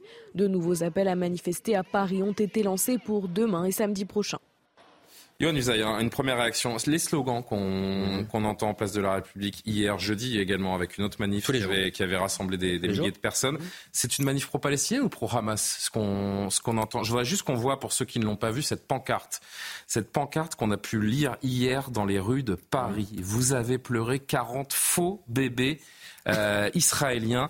Où êtes-vous pour les 1000 euh, enfants euh, palestiniens? Des pancartes qui nient totalement mmh. ces massacres de, bébés absolument ignobles. C'est terrible, parce que la désinformation, elle est réelle et elle contribue aussi à ce climat chez nous. Oui, bien sûr. Je dirais, pour répondre à votre question, que c'est une manifestation contre Israël et pour certains, contre les juifs, tout simplement. Mmh. Donc il y a effectivement dans cette population une part non négligeable, me semble-t-il, de personnes qui sont véritablement antisémites. Il y a eu des interpellations, d'ailleurs, on l'entend dans, le sujet, une dizaine d'interpellations pour des propos euh, antisémites, mais sans doute y en a-t-il eu beaucoup plus, parce que pour qu'un policier interpelle une personne qui profère des injures antisémites, encore faut-il que ce policier soit à proximité et l'entende. Donc on peut imaginer qu'il y en a eu euh, beaucoup plus. D'ailleurs, c'est rapporté par les journalistes qui sont présents sur place. Euh, des manifestants qui ont crié Allah Akbar. Alors vous allez me dire, oui, c'est quelque chose qu'on dit dans les prières, mais seulement crier à ce moment-là, ça ressemble davantage à, un slogan de guerre, si vous voulez. Euh, on rappelle que c'est ce que crient les terroristes lorsqu'ils vont l'assassiner. On va tirer le voile du faux sur euh, lâchement assassiner leurs victimes. Donc, quand Jean-Luc Mélenchon mm. dit, si vous voulez, que les 15 000 personnes qui étaient place de la République, c'est ça la France. Bon, écoutez, on, ne peut d'abord qu'être en, désaccord euh, avec lui et redire encore une fois que ces personnes-là sont pour certaines d'entre elles, un danger pour notre pays, très clairement. Écoutez l'ambassadrice de Palestine qui était également sur la place de la République et qui a pris la parole. À Jérusalem-Est, en Cisjordanie, où 90 Palestiniens ont été massacrés, massacrés depuis deux semaines, où la colonisation s'étend encore une fois. Et le terrorisme des colons, soutenu par l'État terroriste d'Israël, continue contre la population civile palestinienne partout en Palestine. Mais en fait, le message véhiculé dans ces manifestations, en tout cas ce qu'on a vu, Michael, place de la République, c'est euh, bah, c'est de la faute d'Israël. Finalement, ils l'ont bien cherché. Et ça nous fait penser à quoi? Bah, C'est comme Charlie, ils l'ont bien cherché aussi. Oui, c'est un peu ça, et, le, le sous-texte, ce qui est, ce qui est sous-tendu euh, dans ces manifestations, en tout cas chez certains. Il y a évidemment euh, un renversement de la charge de la culpabilité qui est classique euh, dans ce genre de situation. Euh, Regardez ça. Dans le contexte, les manifestations qui se disent pro-palestiniennes ne peuvent être en fait que pro-Hamas, puisque la, la, la, seule force à laquelle fait face Israël aujourd'hui, c'est le Hamas. Euh, S'il restait quelques bonnes âmes un peu honnêtes et qui militent vraiment pour la paix dans ce genre de manifestation, je leur ferais simplement noter que quel est le meilleur interlocuteur pour la paix entre une organisation terroriste qui vise des civils parce qu'ils sont civils et un État démocratique qui vise une organisation terroriste et qui ne touche pas les civils parce qu'ils sont visés en tant que civils, mais parce que le Hamas, il faut le rappeler, utilise les civils comme bouclier humain. La victime civile n'est pas l'objectif d'Israël, c'est un dommage collatéral et Benjamin Netanyahou ne manque jamais de regretter les dommages collatéraux. Euh, par ailleurs, il faut aussi voir la solidarité dont font preuve les Israéliens entre eux comparée à la solidarité du Hamas par rapport aux populations palestiniennes, puisque je rappelle, comme Gabriel le rappelait tout à l'heure, que les cadres du Hamas Mais il est... sont planqués, parfois même au Qatar, et demandent aux Palestiniens de rester à Gaza au mépris de leur vie totale. Il est évidemment légitime de s'interroger et de s'alarmer pour le sort des Gazaouis civils qui euh, seront forcément euh, touchés d'une manière ou d'une autre par l'incursion terrestre en, euh, de, de. C'est normal de s'inquiéter de leur sort parce que ce sont des innocents civils au même titre que les innocents évidemment. civils israéliens massacrés évidemment. par le, le, Hamas. Mais le problème, c'est qu'à travers ces manifestations, la part des choses n'est pas faite. et c'est ça, qui, ça qui est, et qu'à l'image du djihadisme d'atmosphère qui est ouais. dénoncé par beaucoup, notamment dans la classe politique. Il y a cet antisémitisme d'atmosphère qui règne dans ces manifestations. Et c'est ça qui est dérangeant. Bien sûr, on a vu la... simplement un petit point, on a vu l'image de Benjamin Netanyahou oui. avec le sang à la bouche. Oui, avec des dents de, qui rappelle, qui n'a rien à envier aux clichés qui sont véhiculés par le protocole Évidemment. des sages d'Ossian du 19e siècle et qui disait notamment que les juifs se nourrissaient de sang. Donc c'est évidemment un nouvel antisémitisme qui emprunte au code de l'antisémitisme traditionnel. Il y a une désinformation extrêmement forte euh, faite par le Hamas, mais aussi faite, on voyait l'ambassadrice de l'autorité palestinienne là, qui était hier chez, euh, chez des confrères sur notre chaîne, et qui faisait une désinformation totale. C'est-à-dire que non seulement ça a lieu sur les réseaux sociaux, ça a lieu aussi auprès du peuple gazaoui, parce qu'on en voit certains qui disent mais c'est pas vrai, il n'y a pas eu d'attaque du Hamas, c'est pas possible, le Hamas n'a pas pu perpétrer ce genre de crime. Et Troisième je suis persuadé chose, que cette jeune femme qui tient cette pancarte, elle croit dur, dur comme fer oui, à ce qui est écrit dessus. Elle y croit dur comme fer. Troisième chose, il y, y, y, y a aussi une, une, une, culture qui est infusée de la part du Hamas depuis de très longues années euh, au peuple gazaoui. Euh, il y avait une rescapée de la Shoah qui témoignait il y a quelques jours en expliquant qu'après la guerre des six jours, elle avait découvert un livre de maths à Gaza où il y avait écrit vous avez cinq juifs, vous en tuez trois, combien il vous en reste? Un livre de maths. Donc ça montre, si vous voulez, quand même le, le, le lavage de cerveau qui est fait, la désinformation absolue qui est faite, et même les, même les représentants de, des autorités les plus hautes, malheureusement, sont aussi dans ce jeu-là. Et puis un exemple très concret, l'attaque de l'hôpital à Gaza, à Gaza a montré aussi évidemment cette guerre d'information et cette manipulation d'information absolue. Oui, alors on ne peut pas exclure évidemment qu'il y ait une partie de ces manifestants qui soient mal informés, qui effectivement soient euh, très sensibles aux fake news qui sont véhiculées sur les réseaux sociaux. Ça, c'est tout à fait probable. Mais n'excluons pas non plus qu'une partie de ces manifestants qui sont dans la haine d'Israël et pour certains d'entre eux dans la haine des Juifs, euh, moi je n'exclus pas le fait qu'ils brandissent ce genre de pancarte. Euh, tout ce qui est dit est faux. Il n'y a pas de bébés qui, ont été, qui ont été tués. On n'a pas démembré des bébés. On n'a pas violé des femmes, on n'a pas brûlé vivant euh, des Israéliens. Euh, je n'exclus pas que ce soit pour faire mal précisément aux Israéliens, mmh. pour leur rappeler ces horreurs. Parce que quand vous dites que des horreurs n'ont pas eu lieu, évidemment, quand vous êtes directement touché par cela, vous avez mal, vous en souffrez davantage, encore un peu plus. Je n'exclus pas que certains de ces manifestants le fassent exprès pour faire souffrir encore un peu plus les Israéliens. Polémique autour des différents euh, Allah ou Akbar qu'on peut entendre dans ces euh, manifestations. Pour certains, ils n'y voient rien de problématique puisque c'est un message qui rappelle juste que Dieu est grand et qui est prononcé par tous les musulmans, euh, notamment au terme de, leur prière. Pour, pour d'autres, c'est un appel au terrorisme et, et à la haine. Euh, certains ont rapporté qu'on en avait entendu déjà hier à République. Enfin, encore hier à République, puisque déjà jeudi, il y avait eu à Maury cette euh, séquence où là, on avait pu constater des centaines et des centaines de personnes reprendre ce, euh, ce cri. Regardez.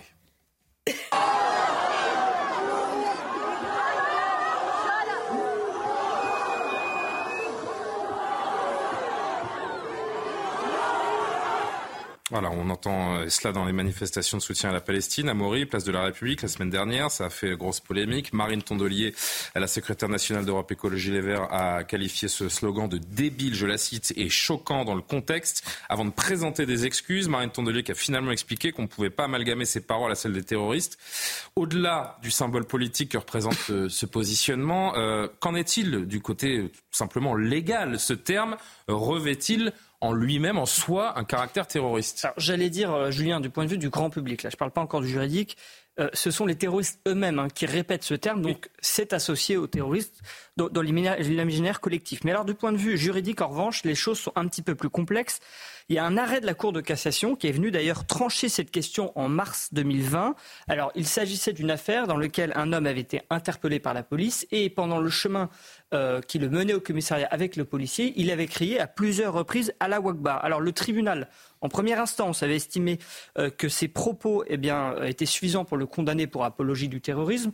Euh, la Cour d'appel d'Aix-en-Provence avait confirmé cette décision et finalement, eh bien, la cassation, euh, la Cour de cassation avait cassé cet arrêt et estimé finalement que l'usage du seul terme la Wakbar, qui veut dire donc Dieu est grand, ne suffisait pas à caractériser une apologie du terrorisme. Alors j'ai pour ma part interrogé un magistrat du parquet pour essayer de comprendre et il m'a confirmé ce positionnement. En fait, Allah Akbar pris isolément est un propos euh, neutre, mais c'est aussi un propos de valorisation, c'est le terme utilisé, qui peut constituer une apologie du terrorisme.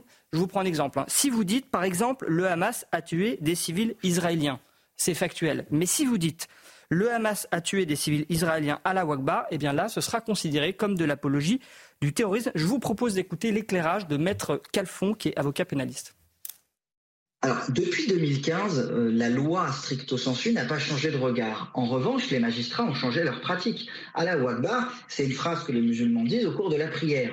Donc, si vous voulez, il n'y a pas de dimension intrinsèquement djihadiste. À partir du moment où Allah Akbar est devenu, en revanche, un cri de ralliement caractéristique des djihadistes, notamment avant de commettre un attentat, alors Allah Akbar est devenu un élément parmi d'autres susceptible de caractériser une apologie du terrorisme dans un contexte très particulier. Mais ce qui m'apparaît certain aujourd'hui, c'est que de crier la Akbar seul, seul, sans aucun contexte particulier, ne peut pas caractériser une apologie du terrorisme en l'état actuel de nos textes.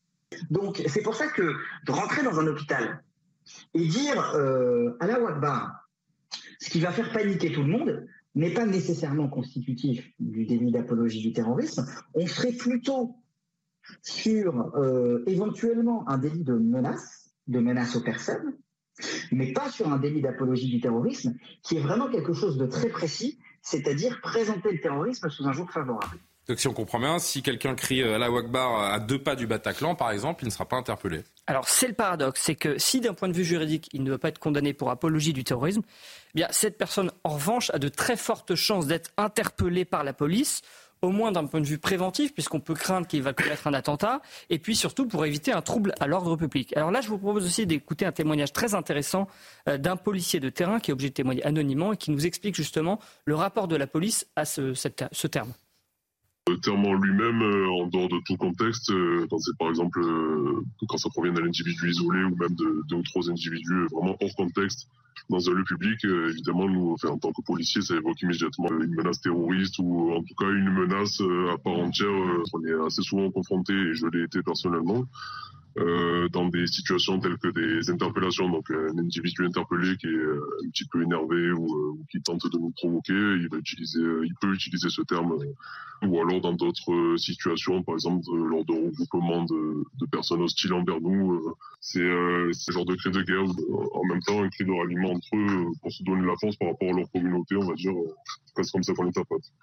Alors, ce qu'explique aussi ce policier, c'est que finalement, Allah Akbar, qui est une expression religieuse, est beaucoup moins utilisée que d'autres expressions religieuses et qui sont très courantes chez euh, certains délinquants et qui toutes plus ou moins se réfèrent à l'islam. Écoutez-le. C'est vraiment pas le, terme qu'on entend le plus, qui revient fréquemment, quasiment systématiquement et à chaque fois, c'est euh, des, des sur le Coran, euh, par Allah, euh, ça, ça c'est leur, ponctuation, euh, c'est uniquement des, des, termes religieux en rapport avec l'islam et seulement, à 100%, quoi.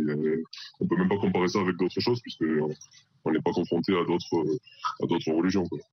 Bon, merci beaucoup, euh, Amaury. C'est vrai que c'est compliqué de qualifier légalement euh, ce terme. D'accord, mais on, on, va on a bien compris que c'est un, non, mais c'est une expression religieuse qui, en effet, pour beaucoup, quand ils l'entendent, ça ramène à la sphère terroriste. Mais je, je vous dis joyeux Noël et à l'Akbar, vous, bah, ça vous fait le même effet Non, mais il y a un moment, il faut quand même. Euh, ça dépend de, de, quel point de vue je. C'est tout à fait intéressant. Hein, mais non, mais si je suis, euh, si je suis un musulman pratiquant qui n'a rien à se reprocher, je peux vous à la fin de ma prière. Un, je, je repose la question. Vous êtes dans un car, vous entendez Allah Akbar. C'est le contexte en fait. Je vous salue Marie, ça vous fait pas le même effet. Allah Akbar est devenu un cri de guerre, très honnêtement, des terroristes. A été détourné. Euh, ben, Peut-être, j'en sais rien, mais moi, si, si je pousse le, le parallèle jusqu'au bout, euh, Zigail voulait dire euh, salut à la victoire. Bon, bah, quand on prend les deux mots, ça n'a pas de signification. Ça fait pas de signification. Oui. Avant Sauf que là, c'est un terme religieux. Depuis, Pardon, mais je suis pas sûr que la comparaison soit, bah, soit très judicieuse. Bah, écoutez, moi, je veux dire, vous allez. Parce que le, vous allez... le, terme que vous venez de reprendre n'est pas un terme religieux. Non, là, c'est une, une, expression vous, religieuse que l'on dit allez... à la fin d'une prière. Non, non, Julien, vous allez expliquer. Moi, je trouve ça très violent pour les familles des victimes aujourd'hui, euh, dont les, les, leurs parents, les derniers mots qu'ils ont entendus, c'est Allah Akbar, pour ne parler que par exemple ça, que du professeur d'Arras, et d'entendre des développements à l'infini pour leur expliquer que c'est un cri d'amour et de paix, c'est religieux, c'est neutre, c'est non non, faut pas croire que c'est si violent que, que ça non, en mais c'est terrible parce que Écoutez, vous avez d'une certaine manière raison. Vous avez d'une certaine manière raison, mais moi je pense à la grande majorité des musulmans qui peut-être nous, nous écoutent et qui lors de leur euh, de leur prière quotidienne, non, mais pour Julien. ceux qui, euh, qui, sont les plus religieux, ouais. utilisent cette expression à la Wakbar simplement pour conclure leur euh, leur prière et, et rappeler qu'à leurs yeux Dieu est grand. Et ben, ces gens-là sont pris en otage. Ces gens-là sont pris en otage parce qu'ils l'utilisent dans un autre contexte qui est celui du terrorisme. Il faut faire la différence entre ceux qu'ils font effectivement dans un espace privé lors de leur prière. Exactement. Ça, ne pose absolument aucun problème. Mais ceux qu'ils font sur la place de la République, oui, oui. sur la place de la Vous avez République, et, et dans, la rue, une, dans une manifestation qui est une manifestation contre Israël et en partie contre les Juifs. Quand on crie Allah Akbar à ce moment-là, c'est évidemment un cri de guerre, comme le dit Gabriel Cluzel. C'est une provocation qui, précisément, dans notre République, n'est pas acceptable. Ce sont des personnes qui, effectivement, veulent quelque part déclarer la guerre contre les Juifs ou contre Israël. Et effectivement, je comprends que nos compatriotes juifs aient peur parce qu'on peut aussi se poser la question que se serait-il passé si on avait, euh, au cours de cette manifestation, si un juif avec une kippa était passé à proximité Non, mais vous pensez qu'il se serait senti en, en, en sécurité? Eh bien, non. Eh bien, mais à la Wagbar ou pas à la Wagbar, il se serait pas mais, senti mais, en mais, sécurité. Mais, précisément, c'est pas, pas, le slogan. Mais naturellement, et, et est-ce est que vous trouvez ça normal que des victimes du Bataclan juifs ne, ne, se sentent pas en sécurité sûr. sur la place de la République parce que 15 000 manifestants, euh, dont certains sont pour le moins extrêmement douteux, euh, occupent notre espace public Eh bien, je crois que l'interdiction de ce genre de manifestation doit quand même se reposer. Une petite minute avant Très le, le point JT. Pour euh, rebondir sur ce que disait Gabriel, c'est sûr qu'aujourd'hui, vous dites Joël Noël, il n'y a pas d'évacuation euh, du Louvre ou d'un lieu. Vous dites à Akbar, on évacue un lieu direct. Deuxièmement, c'est aussi aujourd'hui un des signaux qui permet justement de savoir, le cas échéant, quand il y a un acte, on ne sait pas si c'est un acte terroriste ou pas, si malheureusement c'est un cas de revendication ou pas. Donc oui, malheureusement, c'était très intéressant d'ailleurs votre. Si on votre entend chronique, la même chose dans une prochaine manifestation, il faut l'interdire. Ça, ça, donne, un... pardon. Si on entend la même, les mêmes ah, genres oui, d'expressions dans une je, prochaine oui, manifestation, je pense il faut l'interdire. C'est très grave et c'est très grave parce que là, pour le coup, je rejoins aussi ce que disait Johan. Ça véhicule un, un ensemble de choses et notamment quelque part un antisémitisme et une sorte de mort aux juifs d'emblée derrière qui pose un vrai souci, bien sûr, et c'est un problème pour la République. Amaury, dernier mot. Et non, ce qui est assez terrible, c'est qu'au-delà du, du, cas du terrorisme, c'est qu'aujourd'hui, il suffit de regarder par exemple les faits divers de ce week-end, à plusieurs reprises, vous avez Allah Akbar qui revient pas forcément proféré d'ailleurs par des musulmans, mais dans des attaques, dans des agressions, ça devient un terme menaçant. Vous avez quelqu'un qui va agresser quelqu'un d'autre ou brandir un couteau. Et pour faire peur, crier à la Akbar. Au-delà même du terrorisme, c'est devenu un terme menaçant utilisé par toute la société. C'est ça qui est, assez effrayant. Alors c'est vraiment c'est terminé là, Gabriel. On nous prend quand même pour des lapins de six semaines, pardon, mais quand vous avez 4000 euh, manifestants qui crient à la Akbar alors que le jour même on vient d'enterrer un professeur de droit euh, qui a été euh, assassiné au cri d'Allah Akbar, c'est d'une et, le mot est fait d'une indécence. Et dans un instant, on entendra d'ailleurs l'imam de, Bordeaux qui était sur notre antenne euh, aujourd'hui et qui craint, qui craint les pires comportements euh, d'une partie de, des, musulmans de, France avec cette euh, importation du conflit de plus en plus prégnante ici. 23h30 pile, Maureen Vidal, l'essentiel.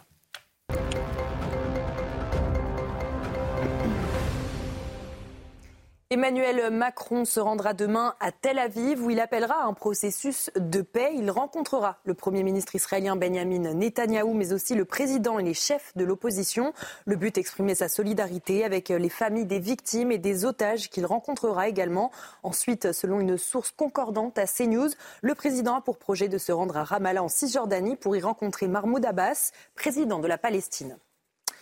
Deux femmes otages du Hamas ont été libérées ce soir pour des raisons humanitaires pressantes. Elles sont arrivées au point de passage de Rafah dans la soirée entre Gaza et l'Égypte. Cette libération intervient trois jours après celle de deux femmes américaines.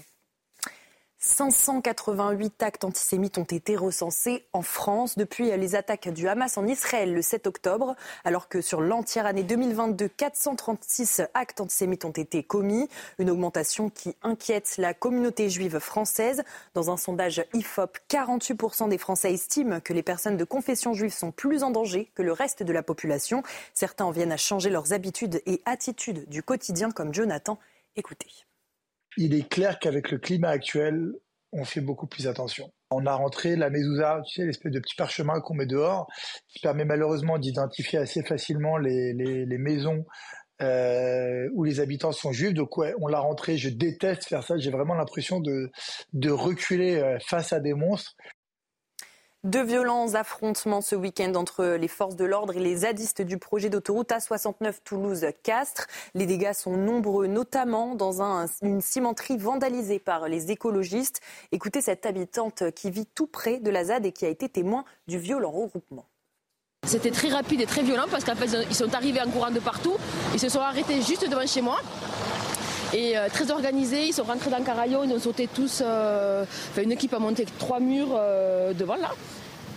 Et ils sont partis allumer le feu, monter une banderole tout au fond, mais ils l'ont enlevé déjà.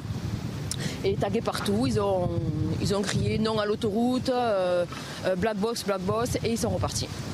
300, je pense, 300 personnes, parce que ça a commencé de là et ça allait jusqu'au bout là-bas. Non, non, non, on n'a pas eu peur parce que bon, on savait très bien que c'était pour la manifestation, mais on ne pensait pas que c'était aussi parce qu'ils avaient quand même des battes, euh, des morceaux de, bois, ils avaient euh, masqué, euh, enfin bien équipé quoi. Avant de revenir, merci beaucoup euh, Maureen. Avant de revenir sur euh, ce climat tendu en France, euh, conflit à 3000 km de chez nous dont on ressent d'ores et déjà les, les, répercussions. Cette information importante quand même parce qu'on l'apprend il y a quelques minutes. Emmanuel Macron, on en parlait dans la première heure, qui sera demain en Israël. Il va rencontrer évidemment le gouvernement israélien. On apprend également qu'il ira en Cisjordanie rencontrer le président de l'autorité palestinienne, à savoir Mahmoud Abbas. Mahmoud Abbas. Qu'est-ce qu'on peut en attendre? Euh, effectivement, on savait que l'Élysée et Emmanuel Macron essayaient d'organiser cela depuis euh, quelques jours. C'est confirmé maintenant. Ça signifie effectivement que le président de la République va délivrer le, euh, ce message. Hein. Il y va pour affirmer le soutien total de la France envers Israël, mais il y va aussi pour redire que la France est attachée à la relance du processus de paix, que la position historique de la France a toujours été une solution à deux États. Il ira redire cela. Il le dira à Benjamin Netanyahu. Il le dira à Mahmoud Abbas, qui peut faire figure effectivement d'interlocuteur pour euh, les Palestiniens.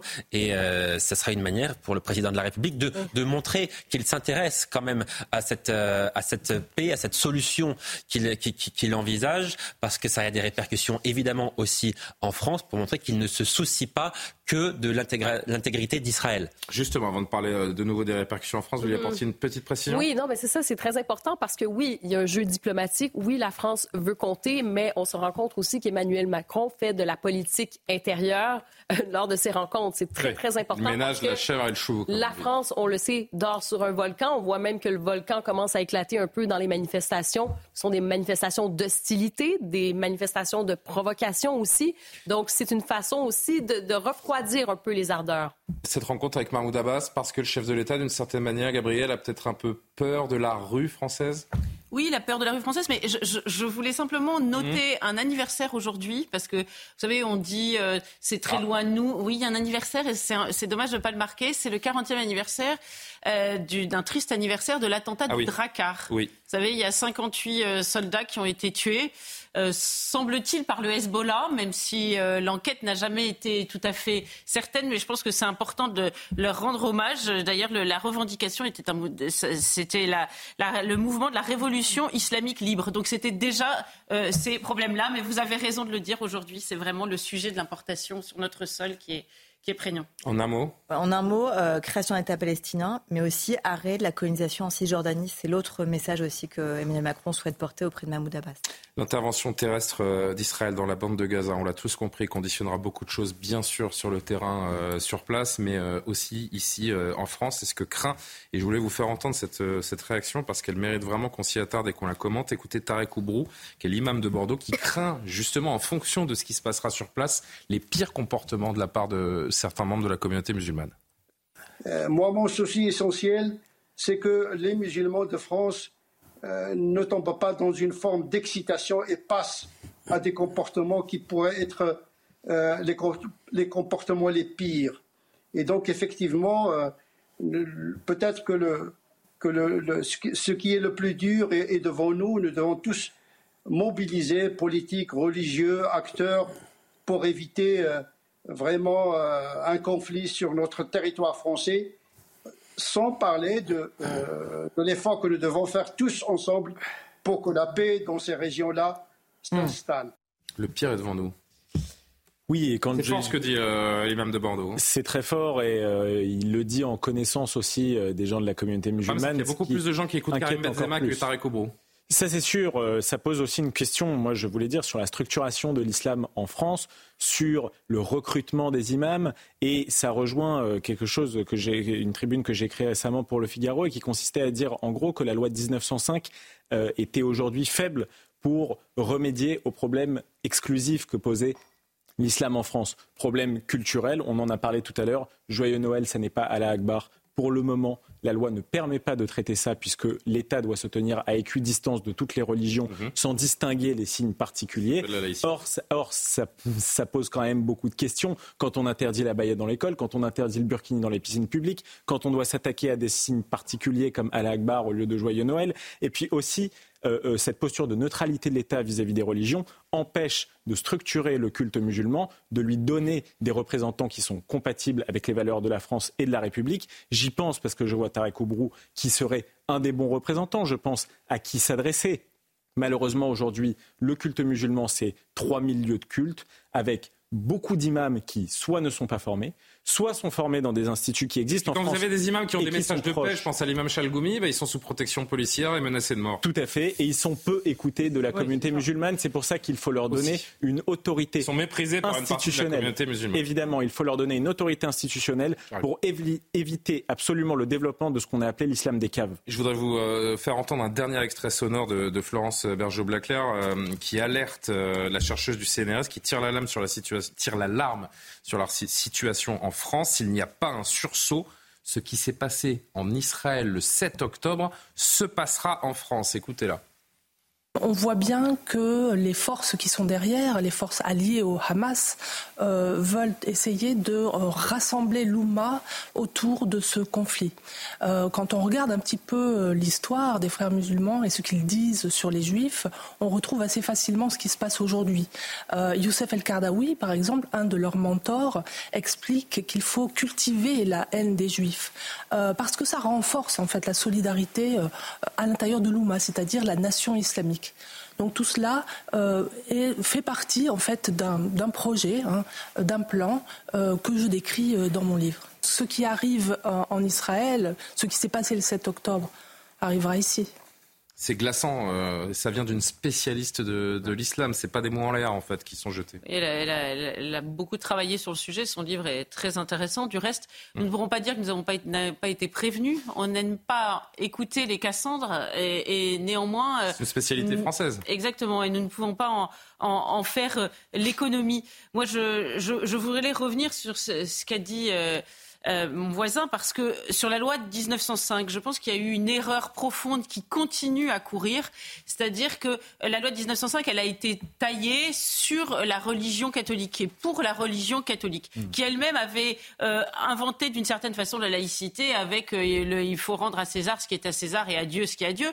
Donc, donc le logiciel de l'islam ne correspond pas. Et on, persiste à, vouloir dire que bah, l'islam, c'est un peu le, le, petit frère, comment dire, euh, euh, plein de fougue du, christianisme, qu'on a déjà maté le christianisme et ou le catholicisme, en l'occurrence en France, et qu'on arrivera à faire la même chose avec l'islam. C'est, c'est d'ailleurs mépriser les deux religions, hein, parce que c'est une méconnaissance des deux, et ce n'est pas ainsi que ça se passera. C'est pas euh, un petit poney sauvage qu'il faudrait mater comme on a maté le catholicisme. C'est absolument faux. Il y a une dimension politique qu'il n'y a pas du tout dans le catholicisme. Donc, de fait, vouloir absolument utiliser les mêmes outils, c'est un logiciel complètement dépassé. Vous entendez ce que dit Florence Bergeau-Blaclair? Euh, Elle s'alarme, elle a peur qu'un 7 octobre arrive sur notre territoire. Vous vous rendez compte? Mais je pense qu'il y a plein de sujets. Euh, ces derniers jours, l'actualité, on l'a vu, hein, la question de la radicalisation euh, qui est, à mon sens, mésestimée, et notamment la question de la radicalisation en prison qui pose un vrai souci comme on la traite. Mais aussi et la, radicalisation des plus jeunes. Et bien sûr aussi, évidemment, qu'est-ce qu'on fait de ces jeunes radicalisés? Parce qu'il y a évidemment des problèmes législatifs. Et aussi la question de la formation des imams, vous avez raison. Parce que jusqu'à présent, en effet, on fait venir des imams de pays souvent hostiles, d'ailleurs, euh, non seulement aux valeurs de la République, mais aussi très hostiles aux juifs, il faut bien le dire. 300 imams euh, étrangers aujourd'hui. Donc ça, ça pose une vraie question. C'est à partir du moment où nous formons nous-mêmes les imams. Sur, sur 3000 à peu près. Et ça, c'était notamment euh, il y a quelques années au cours d'une campagne électorale. Je me suis en Alain Juppé qui était très sensible à cette question mhm. et qu'il avait, euh, on avait fait le cœur de sa campagne électorale sur on doit nous-mêmes former nos imams pour ne plus avoir justement de prêches euh, qui soient contre notre République et contre certaines communautés de notre République. Et puis dernière chose, il y a aussi un gros travail à faire sur la laïcité, faire comprendre aux musulmans que la laïcité ce n'est pas contre et ce n'est pas de l'islamophobie et faire comprendre aussi que par exemple l'interdiction de la Qui est considéré d'ailleurs par euh, les islamistes comme un cas, euh, un cas de guerre, une déclaration de guerre de la part de la France. On en met d'ailleurs dans le même mmh. sac que la Suède à cet égard-là, mmh. pour les autodafés, leur expliquer que ce n'est, ce n'est, c'est juste une question de respect, justement, encore une fois, euh, des valeurs de la France, des lois de 1905, tout simplement. Mais, malheureusement, je pense que parfois, c'est pas une question de compréhension, c'est une question simplement de rejet. C'est-à-dire que la laïcité, on, comprend, ça fait partie du socle ici en France, et il y en a malgré la compréhension, malgré ce, ce côté pédagogique, en ont rien à. Mm, mm, mm. mais il y a un travail à faire. Justement. Il y a, fait ce travail. Je me permets parce qu'on fait le décompte des actes antisémites hein, depuis 588. Exactement. le 1er janvier. Euh, voilà. Ben, peut-être qu'on pourrait faire le décompte, bien sûr, des actions le 7 octobre, c'est plus que toute l'année 2022, pardonnez-moi. Des actions qui ont été prises là, pour contrer ça. Et est-ce qu'on va avoir aussi, un peu comme on a vu pour les alertes à la bombe, ben, quand euh, on arrive à, justement à pointer du doigt, à rattraper les personnes qui font ça, mais qui est quand même un exemple comme quoi sanctionné on ne peut pas faire n'importe quoi. Petite parenthèse, il y a eu un premier jugement pour des fausses alertes à, la bombe et l'homme qui est a priori un cas euh, psychiatrique. Il y en a eu un euh, autre. Comment Il y en a eu un autre, Julien aussi. Alors, qu'est-ce que ça a donné Alors, justement, c'est assez euh, fou. Dites-moi vite parce que j'allais juste faire une parenthèse. Il, avait, il avait un stage de citoyenneté et 1000 euros d'amende. Et lui, c'était des alertes à la bombe où Dans à la bombe à la gare de Lyon.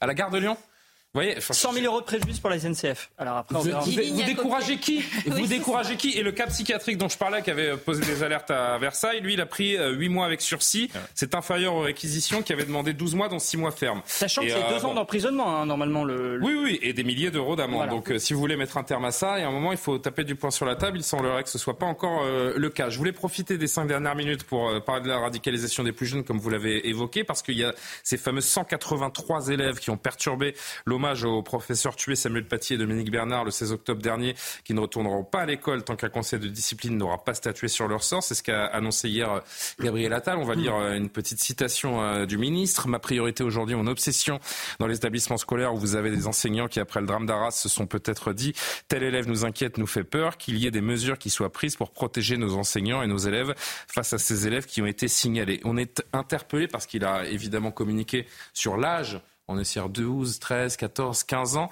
Euh, l'âge des collégiens radicalisés, ça nous interpelle fortement. Je termine juste en rappelant cette information. On a appris ce week-end que trois mineurs de 15 et 16 ans radicalisés, soupçonnés de projets violents, de vouloir se rendre en, Syrie, ont été interpellés 20 euh, août et mis en examen par un juge antiterroriste. Ils consommaient et relayaient de la propagande sur un certain nombre de plateformes, euh, notamment les plateformes de jeux vidéo et une chaîne Telegram.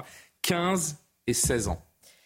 L'ultra jeunesse de cette euh, radicalité, euh, radicalisation des jeunes, euh, deuxièmement, euh, et ça, ça pose une vraie question, la, façon dont ils se radicalisent, c'est-à-dire sur les réseaux sociaux, majoritairement et à travers des jeux ultra-violents. Gérald Darmanin qui parle de près de 1000 mineurs radicalisés ouais, Et Gérald Darmanin évoque même, euh, parle de l'imam Google et l'imam YouTube. Je trouve que c'est extrêmement parlant, en effet, ce week-end dans les colonnes du JDD. Ça se passe sur les réseaux et, sociaux. Et, et, et, puis, il y a une troisième chose aussi, c'est la problématique de qu'est-ce qu'on fait de ces jeunes. Parce que quand Gabriel Attal nous explique qu'il souhaite les exclure. C'est ça, c'est ce que j'allais demander. On les exclut et après. Qu'est-ce qu'on en fait, On les met où euh, Est-ce qu'on les laisse ensemble? Sans prise en charge, rien ne changera. D'abord, ils iront dans un autre établissement, ils seront les mêmes. Est-ce qu'on les laisse euh, ensemble? Et puis, là, oublié un petit détail, c'est qu'il y a quand même des conseils disciplinaires qui vont arriver à la suite avec euh, des sanctions. on ne sait pas ce que ça sera, mais elles seront sûrement assez minimes par rapport, malheureusement, au cas euh, d'actes euh, qui ont été commis, euh, des actes d'apologie terrorisme, etc. Et donc c'est extrêmement grave. et donc c'est bien de faire des annonces, mais l'effet d'annonce a aussi ses limites. et on voit le souci du problème aujourd'hui de comment on traite la radicalisation, non seulement des mineurs, mais aussi des, hein. plus âgés. le terroriste d'Arras, il était sur le sol depuis son enfance. Sur le terroriste d'Arras, pardon, dernière chose, c'est bien le souci. Les profs l'ont signalé en disant on savait qu'un jour il y aurait un problème avec lui. Mhm. Et les profs disent en fait le problème c'est qu'on fait remonter, mais on ne redescend jamais l'information. Eh on ne sait pas ce qu'on en fait ou passe l'information. Une minute trente. Gabriel et Johan pour conclure. Non, mais euh, moi je veux bien qu'on parle de l'imam YouTube et tout ce qu'on veut, mais il y a aussi l'imam famille, pardon. Mais quand vous avez cet âge-là, c'est qu'a priori vous avez un écosystème dans votre famille qui est largement bah, on l'a vu avec le tueur d'Arras. Hein, voilà. Donc c'est ça la mesure en fait. C'est ça le et après, c'est le sortir du cocon. Non mais alors moi moi je comprends pas parce que c'est possible d'exclure des enfants de l'école. Pourquoi c'est pas possible d'exclure des familles du territoire national? Parce que c'est bien gentil. Parce que légalement c'est plus compliqué, vous le savez. Bah, non, vous savez ce qui se passe, c'est que légalement il faudrait arrêter euh, d'importer. Voyez, de, de nous savons tous très bien, et ça c'est quand même l'angle mort de toute cette discussion, nous savons tous très bien que euh, l'immigration est le cheval de Troie de, cet islamisme. Nous avons un débordement euh, d'islamisme, nous essayons de, l'éponger, mais on coupe pas le robinet. Donc si vous voulez, il y a un moment où il faut être cohérent. Tout dernier mot, Yohann. Oui, la question effectivement est de savoir de, ce qu'on fait de, ces jeunes, parce que ça, évidemment, les, sanctions qui seront prises par les établissements scolaires, les conseils de discipline, euh, la pire des sanctions, ça peut être l'exclusion, d'accord, mais une fois que l'élève est exclu, euh, si vous le remettez chez lui dans une famille déjà radicalisée, vous imaginez bien qu'il ne va pas s'en sortir. Et comme on ne peut pas surveiller tout le monde, effectivement, il y a de quoi être euh, inquiet. Après, la volonté politique de Gabriel Attal, elle est là, on ne peut pas lui reprocher, on ne peut que, que le féliciter, mais effectivement, ces mineurs qui, a priori, vont quand même tous grandir grandir dans notre pays, il serait urgent de se on a soucier de ce qu'ils vont devenir. On a perdu très très vite. Permettez-moi simplement de rappeler après cette émission qu'il y a une partie importante de la communauté arabo-musulmane de ce pays qui soutient euh, Israël, qui soutient les juifs qui sont victimes d'antisémitisme, qu'il y a un islam qui est compatible avec la République et que c'est avec eux, avec ses frères, qu'on devra reconstruire l'avenir. Eh ben c'est très bien. Bravo de, conclure l'émission avec ces sages paroles, Michael Sadoun. Merci à tous les six d'avoir participé à l'émission. Merci à Martin Mazur, Maxime Fer, Patrick Urban qui m'ont aidé à la préparer. Merci surtout à vous de nous suivre. L'édition de la nuit, c'est dans un instant avec Simon Guillain. À demain. Bonne nuit.